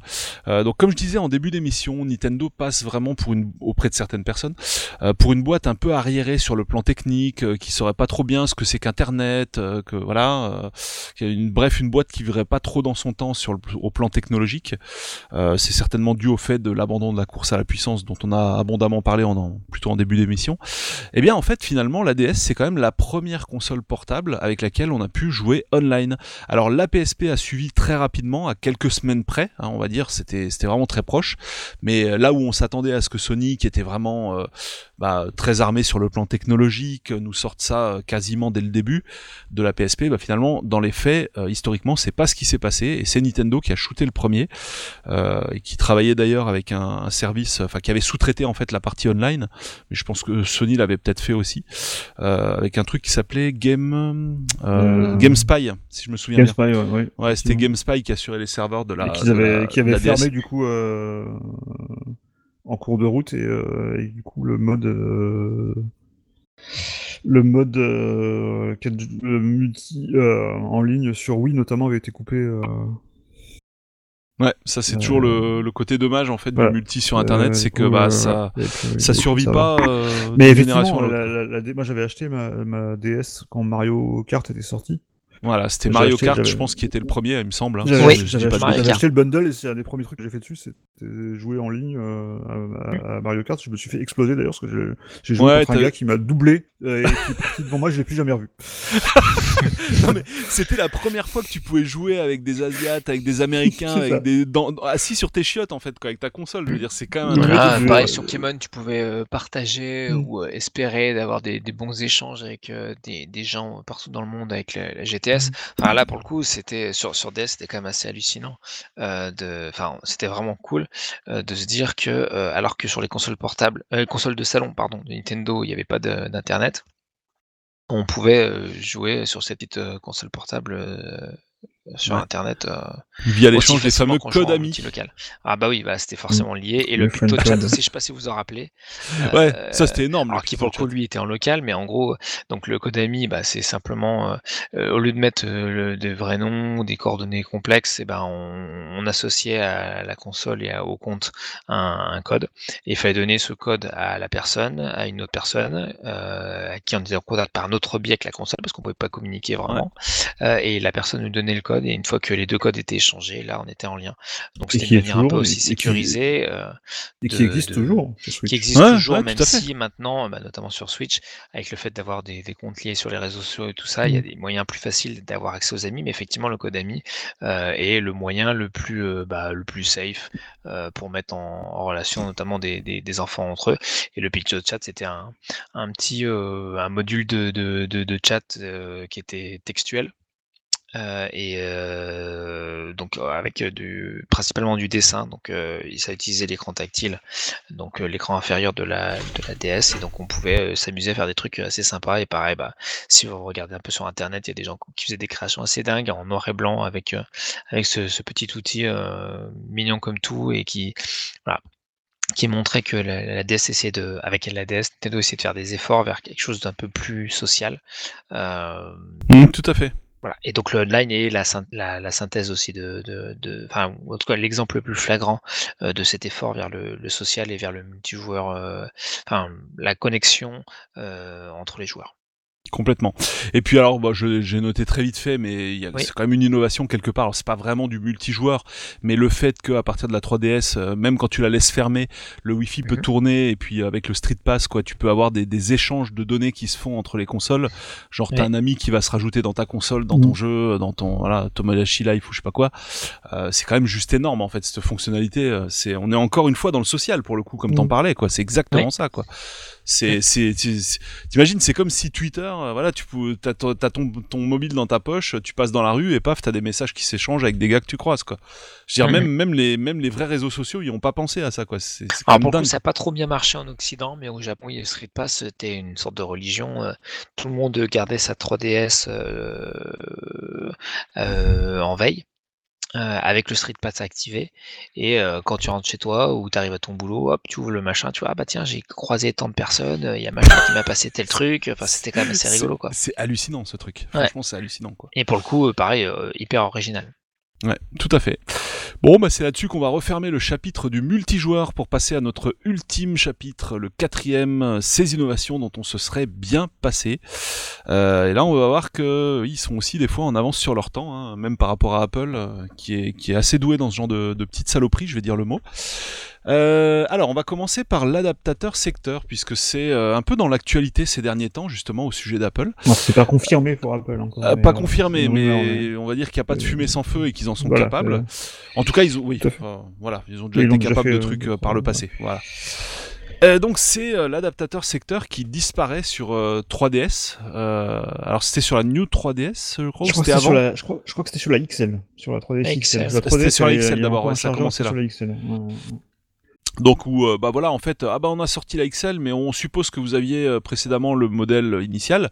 Donc vous inquiétez pas, hein, ça marche. Hein, vous pouvez brancher le chargeur de la précédente sur la nouvelle. Il y a pas Qui de était, souci. le même, qui était le même que la DS, je crois, d'ailleurs. hein. Oui. Voilà. Vous pouvez aussi utiliser un, des- un chargeur de Donc du coup, euh, ouais, on va on va te sucrer un truc euh, que tu es obligé de racheter finalement. Le le- l'adaptateur secteur n'est plus fourni avec la console Enfin, au motif ouais, écologique évidemment, hein, forcément. Ce, que, ce qui était surtout drôle c'était, pardon, excuse-moi, euh, donc, le- pour le chargeur, si je dis pas de bêtises, c'était le même que la DSi. Mais oui, pas la la DS DS, tout ouais, ouais, exact. Ouais, tout à fait. Désolé Donc, pour la euh, coupure. Tout à Donc, fait, non, non, mais il mais- y a pas de c'est bien Mais effectivement, mais le- ce, qui était, par contre, ce qui était assez drôle, c'est qu'après, donc, euh, Nintendo a sorti la, la, la New 3DS, Mhm. euh, et il y avait plein de magasins euh, qui, euh, qui reprenaient ta 3DS euh, XL euh, classique pour acheter une New 3DS. Par contre, ils te la reprenaient avec le chargeur. Donc, t'es obligé de le re-racheter. Ah, c'est bon ça. Donc dire- voilà, donc Et- euh, Apple va peut-être suivre le. Oui, bah, il y a une rumeur comme quoi ils vont le suivre euh, sur l'iPhone, ou qui Il y a, y y y du bruit, il y a du bruit. Voire pas Voilà. d'écouteurs non plus. J'ai- j'avais entendu ça aussi. Tout à fait. Alors ça tombe bien que t'en parles parce que la transition est toute trouvée avec Tout à fait. euh, eh ben euh, le fait qu'on te fasse sauter la prise jack sur la Game Boy Advance SP. Euh, la Game Boy. Advance SP n'a pas de sortie audio Mhm. euh, du tout. Euh, D'ailleurs c'est marrant, ça me fait penser aussi à la Super NES. J'en reparlerai tout à l'heure rapidement. Mais euh, voilà, pour la première fois sur une portable Nintendo, la SP va te faire sauter euh, la sortie son. Alors tu peux toujours en disposer, mais pour ça il faut brancher un adaptateur Oui. qui se branche sur la prise d'alimentation de l'adaptateur secteur pour le Ben, coup. C'était le premier en- dongle. Voilà, le premier dongle. Ouais, euh, Que j'ai. donc en- voilà, donc oui, moi aussi, oui. Celui-là, faut pas le perdre parce que je pense pour en, retrouver un maintenant, ça doit être un peu faut compliqué. pas, faut pas être en cours de, enfin, en, en partie avec peu de batterie parce que sinon, Oui. euh, faut faire le choix, le son ou que- jouer. Bah, comme, ça, comme, aujourd'hui avec l'iPhone. C'est ça, c'est avec, ça, avec tous les avec tous les smartphones, d'ailleurs, c'est de plus en plus. Soit- Voilà, soit tu charges, soit t'écoutes, mais tu peux pas faire Mm. les deux en même temps parce que l'adaptateur n'était pas prévu pour euh, recharger en même temps que t'as branché euh, Mais ton. Nintendo, ils avaient pas encore, ils avaient pas encore, euh, parce que la technologie le permettait pas, ils avaient pas encore trouvé la, la, la solution qu'a trouvé Apple, c'était de vendre des écouteurs Bluetooth à 100, à 100 euros. Ah bah, Oui, à c'est l'époque, pas, ça n'existait pas. ouais. Oui, bah d'ailleurs le ouais le Bluetooth audio absent sur la Switch, euh, ça on peut en parler Ouais. aussi hein, dans les dans les innovations dont tu serais passé. euh, c'est bon, c'est pas une innovation hein, Non, le c'est coup, pas une mais, mais on s'en serait passé quand même en fait. Hein. Alors ça me fait penser à un truc, c'est pas une innovation non plus, mais la peinture sur la SP, c'est un truc dont je me serais passé aussi en fait. C'est la première fois que Nintendo va mettre en peinture ses consoles. Ah oui. Parce que toutes les machines précédentes étaient peintes dans la masse, donc ça veut dire que bah, même quand il y a usure, bah, ta console ne change pas de couleur. Euh, alors que à partir de la SP, bah, c'est sûr Mm. ta console est très jolie avec sa magnifique, magnifique robe brillante, euh, laquée, tout ça. Mais quand elle commence à traîner dans ton sac euh, ou pire, euh, ou rencontrer ton petit trousseau de clés dans ta poche, d'un coup ta console a plus tout à fait la même tête. Quoi. Alors certes, ton écran est protégé à l'intérieur puisqu'elle est pliable, mais c'est la première fois j'ai trouvé qu'il faisait un peu de la merde en termes de conception. En fait, ça a été euh, Mm. bon ça, ça fera l'objet peut-être d'une autre émission du genre euh, quand Nintendo fait de la merde, parce qu'il y a quand même des choses à dire là-dessus, je pense. On doit on doit trouver moyen d'occuper une heure, euh, même si globalement ils font du bon boulot, mais il n'y a pas eu que des, des réussites dans l'histoire de Nintendo. Mais ça voilà, c'était un petit truc dont je me serais bien passé pour refermer le chapitre de la Game Boy SP. On avait noté autre chose, les jeux hors de prix. Euh, je, si vous avez des trucs à dire là-dessus, en fait, bah, dès les années 90, un jeu sur console Nintendo, c'est 500 balles, quoi. hein. Euh, ou alors 450 francs français, hein, je parle, hein, bien sûr. Quand tu achètes un, un jeu Nintendo, donc typiquement F0 ou Mario et compagnie, qui était à 50 euros, 50 francs, pardon, moins cher que les jeux éditeurs tiers qui devaient acheter leurs cartouches, quoi, euh, à Nintendo. Euh, et finalement, euh, je sais pas si avant Nintendo, euh, le prix des jeux était aussi élevé en fait. Quoi. Je, me, je me pose cette question. Je sais que sur, Ah, euh, sur Master, c'était quand même vachement moins cher. C'était moins cher que, enfin, notamment sur- même sur Mega Drive. C'était plutôt dans les cher. 300, hein, 300 Sur, balles. Mega, sur. Mega Drive, c'était sur Mega Drive par exemple, c'était plutôt 390 le prix d'un. Si Ouais, je ouais. dis pas de bêtises, euh, si ma mémoire me flanche pas, Euh, c'était plutôt 390 un jeu, alors que sur Nintendo ça commençait effectivement à- dans les 440 et quand on allait euh, chez un Ouais, même des éditeurs 450. tiers, ça, voilà. Et quand on allait chez bah, par contre, je mettrais un bémol à ça, c'est qu'à un moment, à l'époque de la Wii notamment, ils étaient quand même moins chers que que ce qu'on Bah, trouvait sur, sur Xbox ou sur. euh, sur Switch. hein. C'est quand même. C'est à partir. Alors ça, sur, euh, PS4. ça pour pour moi la, révision à la baisse des prix, ça remonte d'ailleurs même de l'aveu de Nintendo, Mm. hein, puisque ça, euh, Iwata l'avait dit en conférence, il Mm. avait dit bah voilà, on va faire des jeux plus courts et moins chers. Bah, Mm. à ce- au sujet, et c'était au sujet de la DS. Oui. Euh, donc c'est là que ça a commencé, on va dire, là, ça a amorcé la baisse un peu, mais c'est aussi euh, au moment où Nintendo, enfin Sony, pardon, commence à prendre de plus en plus de place et où bah ils sont bien obligés de, bah, de revoir un peu leurs prétentions à la baisse. Quoi, Ça, fait, a quand même, mentir. ça, a quand même, un- ça a quand même un peu remonté avec la Switch quand même, parce qu'on a quand même plus de jeux à 60 euros que. Ah, parce qu'on a Ouais. plus de jeux aussi euh, éditeurs tiers et, euh, et communs à toutes les consoles. Oui, tout à fait. Mais même sur les jeux Nintendo, il y a, il y a quand même un petit plus. Mais c'est vrai que ça reste quand même relativement correct par rapport. Par Surtout qu'il y a plein plein d'offres Day One Par euh, contre, par, par euh, contre, où les jeux sont passe- beaucoup moins chers.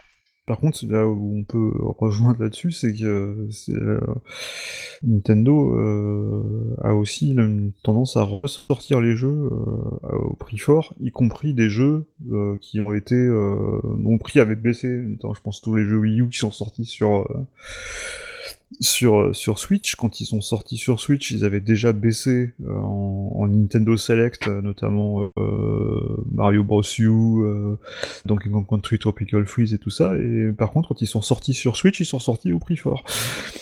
Donc là-dessus, effectivement, euh, Pas terrible. avec des avec des petits bonus quand même. C'est quand même pas pas toujours foufou, mais euh, après effectivement, euh, je sais pas s'ils vont suivre aussi la tendance qui serait euh, de passer de 69 euros à 75 chez la plupart des éditeurs maintenant.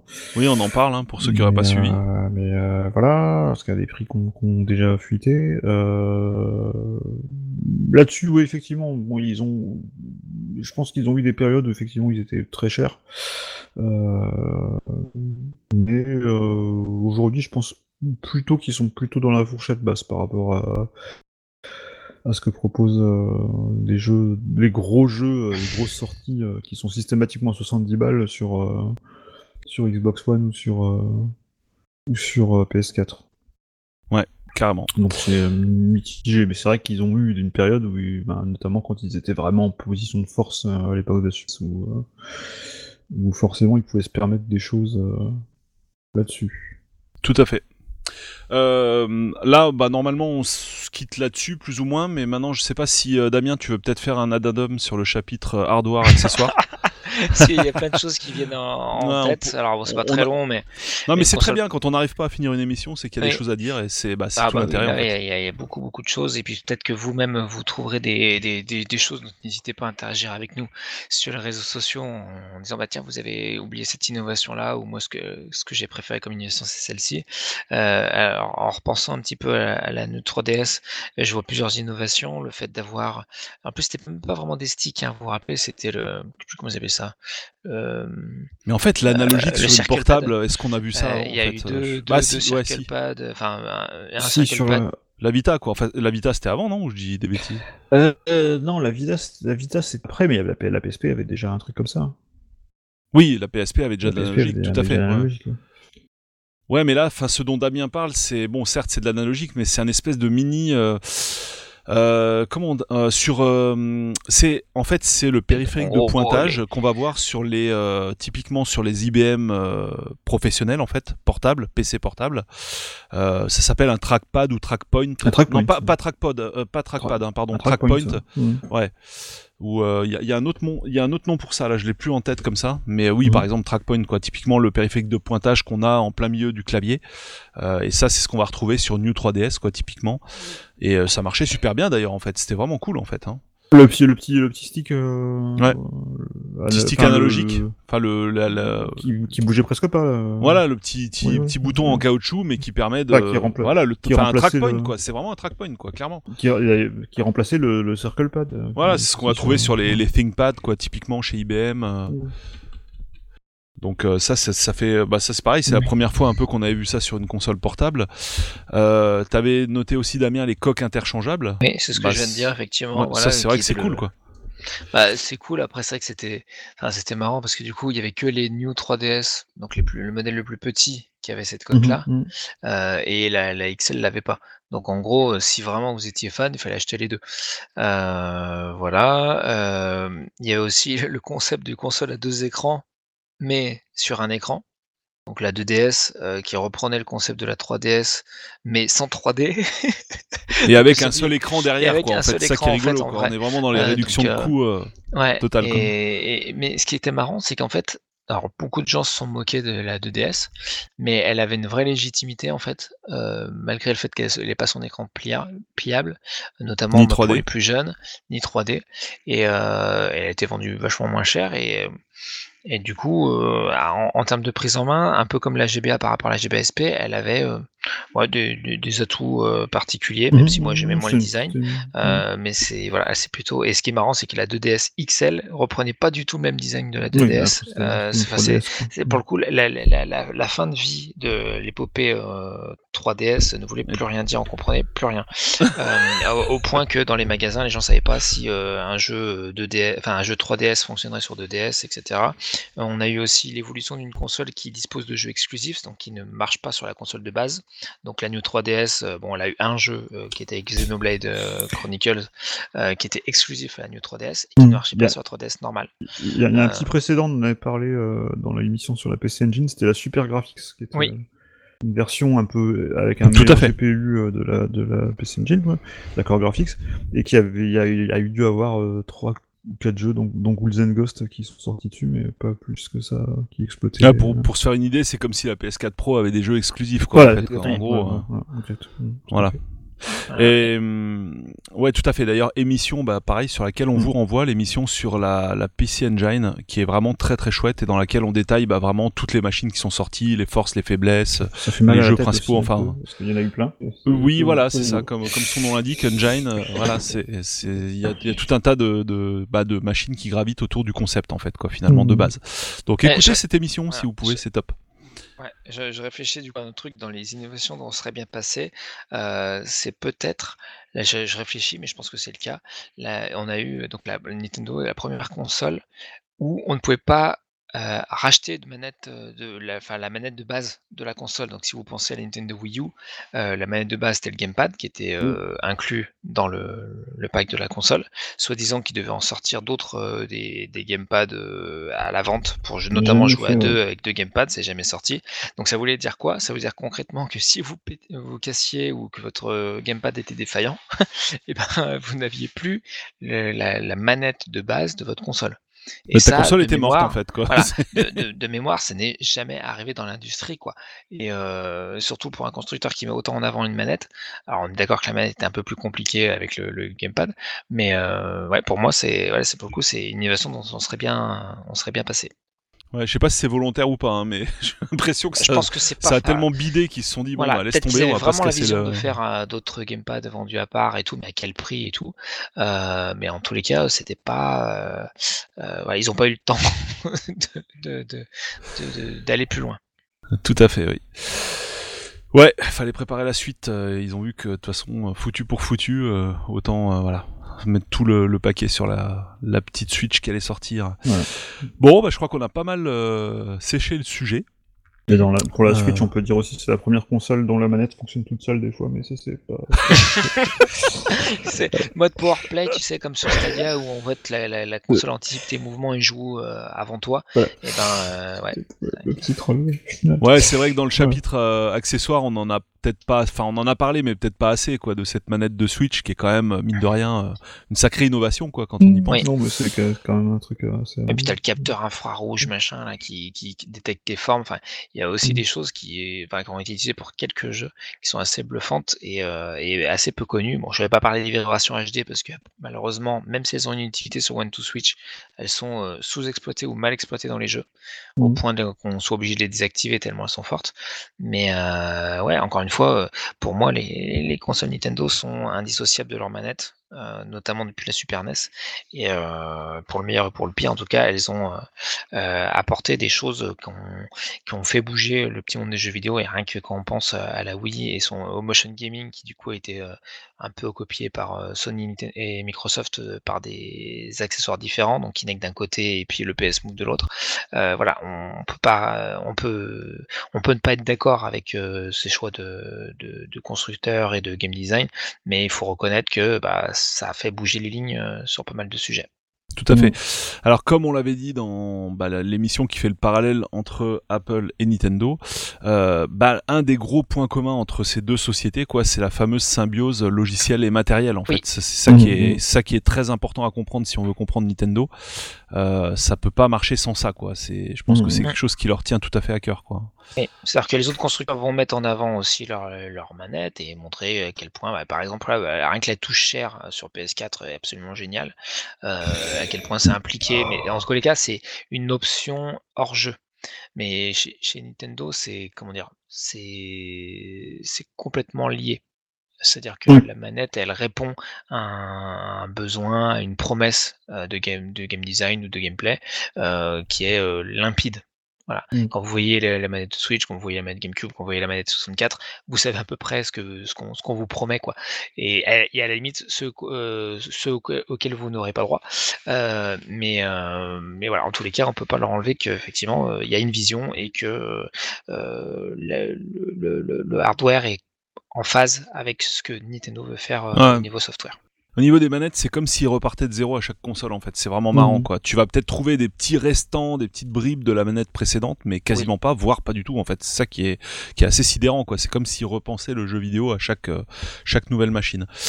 Euh, juste pour référence, donc l'émission donc qui fait le parallèle entre Apple et Nintendo s'appelle Nintendo Apple du jeu vidéo, donc qui est dispo euh, bah, sur toutes les bonnes plateformes de, de streaming quoi on va dire, qui est en date de, du 11 février 2020.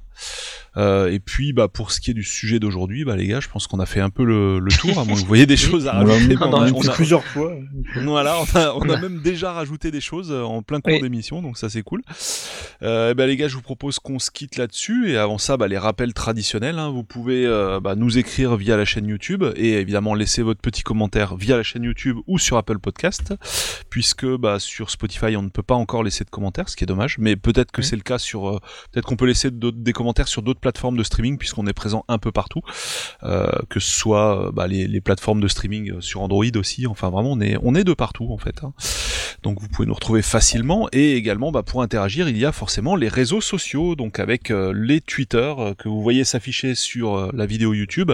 Ou alors, on va vous les redonner rapidement. Donc, il y a Polo Techno en ce qui me concerne, euh, écrit bah, comme ça se prononce, quoi, tout simplement. Donc, toi, Damien, je te laisserai délivrer la- at- le, at, le savoir ultime. Ouais, at WolviJV, donc W-O-L-V-I-E, JV, tout attaché. Et Stéphane? Euh, At stuff, euh, STEU, S-T-E-U-P-H. J'ai toujours du mal à le dire euh, quand, je, quand, je, quand j'en parle au téléphone ou quoi. Euh. C'est sur Ouais. l'enfer du S et du, du T-E-U. Mais c'est S-T-E-U-P-H, voilà. Et bah voilà, vous Bah, savez N'hésitez pas à interagir et merci beaucoup pour vos retours qui nous font toujours très plaisir. Voilà, car il y en a eu euh, un certain nombre qui nous sont allés droit au cœur et qui étaient euh, dans l'ensemble toujours positifs. donc positifs, ça, donc, c'est euh, c'est très cool. Ça nous encourage. Euh, ben écoutez les gars, sur ces fortes paroles, on va se donner rendez-vous la semaine prochaine. Et euh, juste rappel concernant les retours, bah, c'est soit sur l'émission, mais soit aussi tout simplement des idées de nouvelles émissions, parce que bah, cette thématique est intarissable de toute façon, et y compris la thématique euh, techno, euh, tech quoi, donc on- qu'on couvre aussi à longueur d'émission, puisqu'on essaie d'alterner un peu entre les deux, entre jeux vidéo et technologie. Eh bien, euh, quelle que soit votre idée de sujet dans un domaine ou dans l'autre, eh ben on vous invite à nous en faire part euh, par le biais de ces moyens de communication qu'on vous a donnés. Les gars, je vous dis à tous euh, salut et à la semaine prochaine. Salut. Gamer and Geek. Gamer and Geek. Gamer and Geek.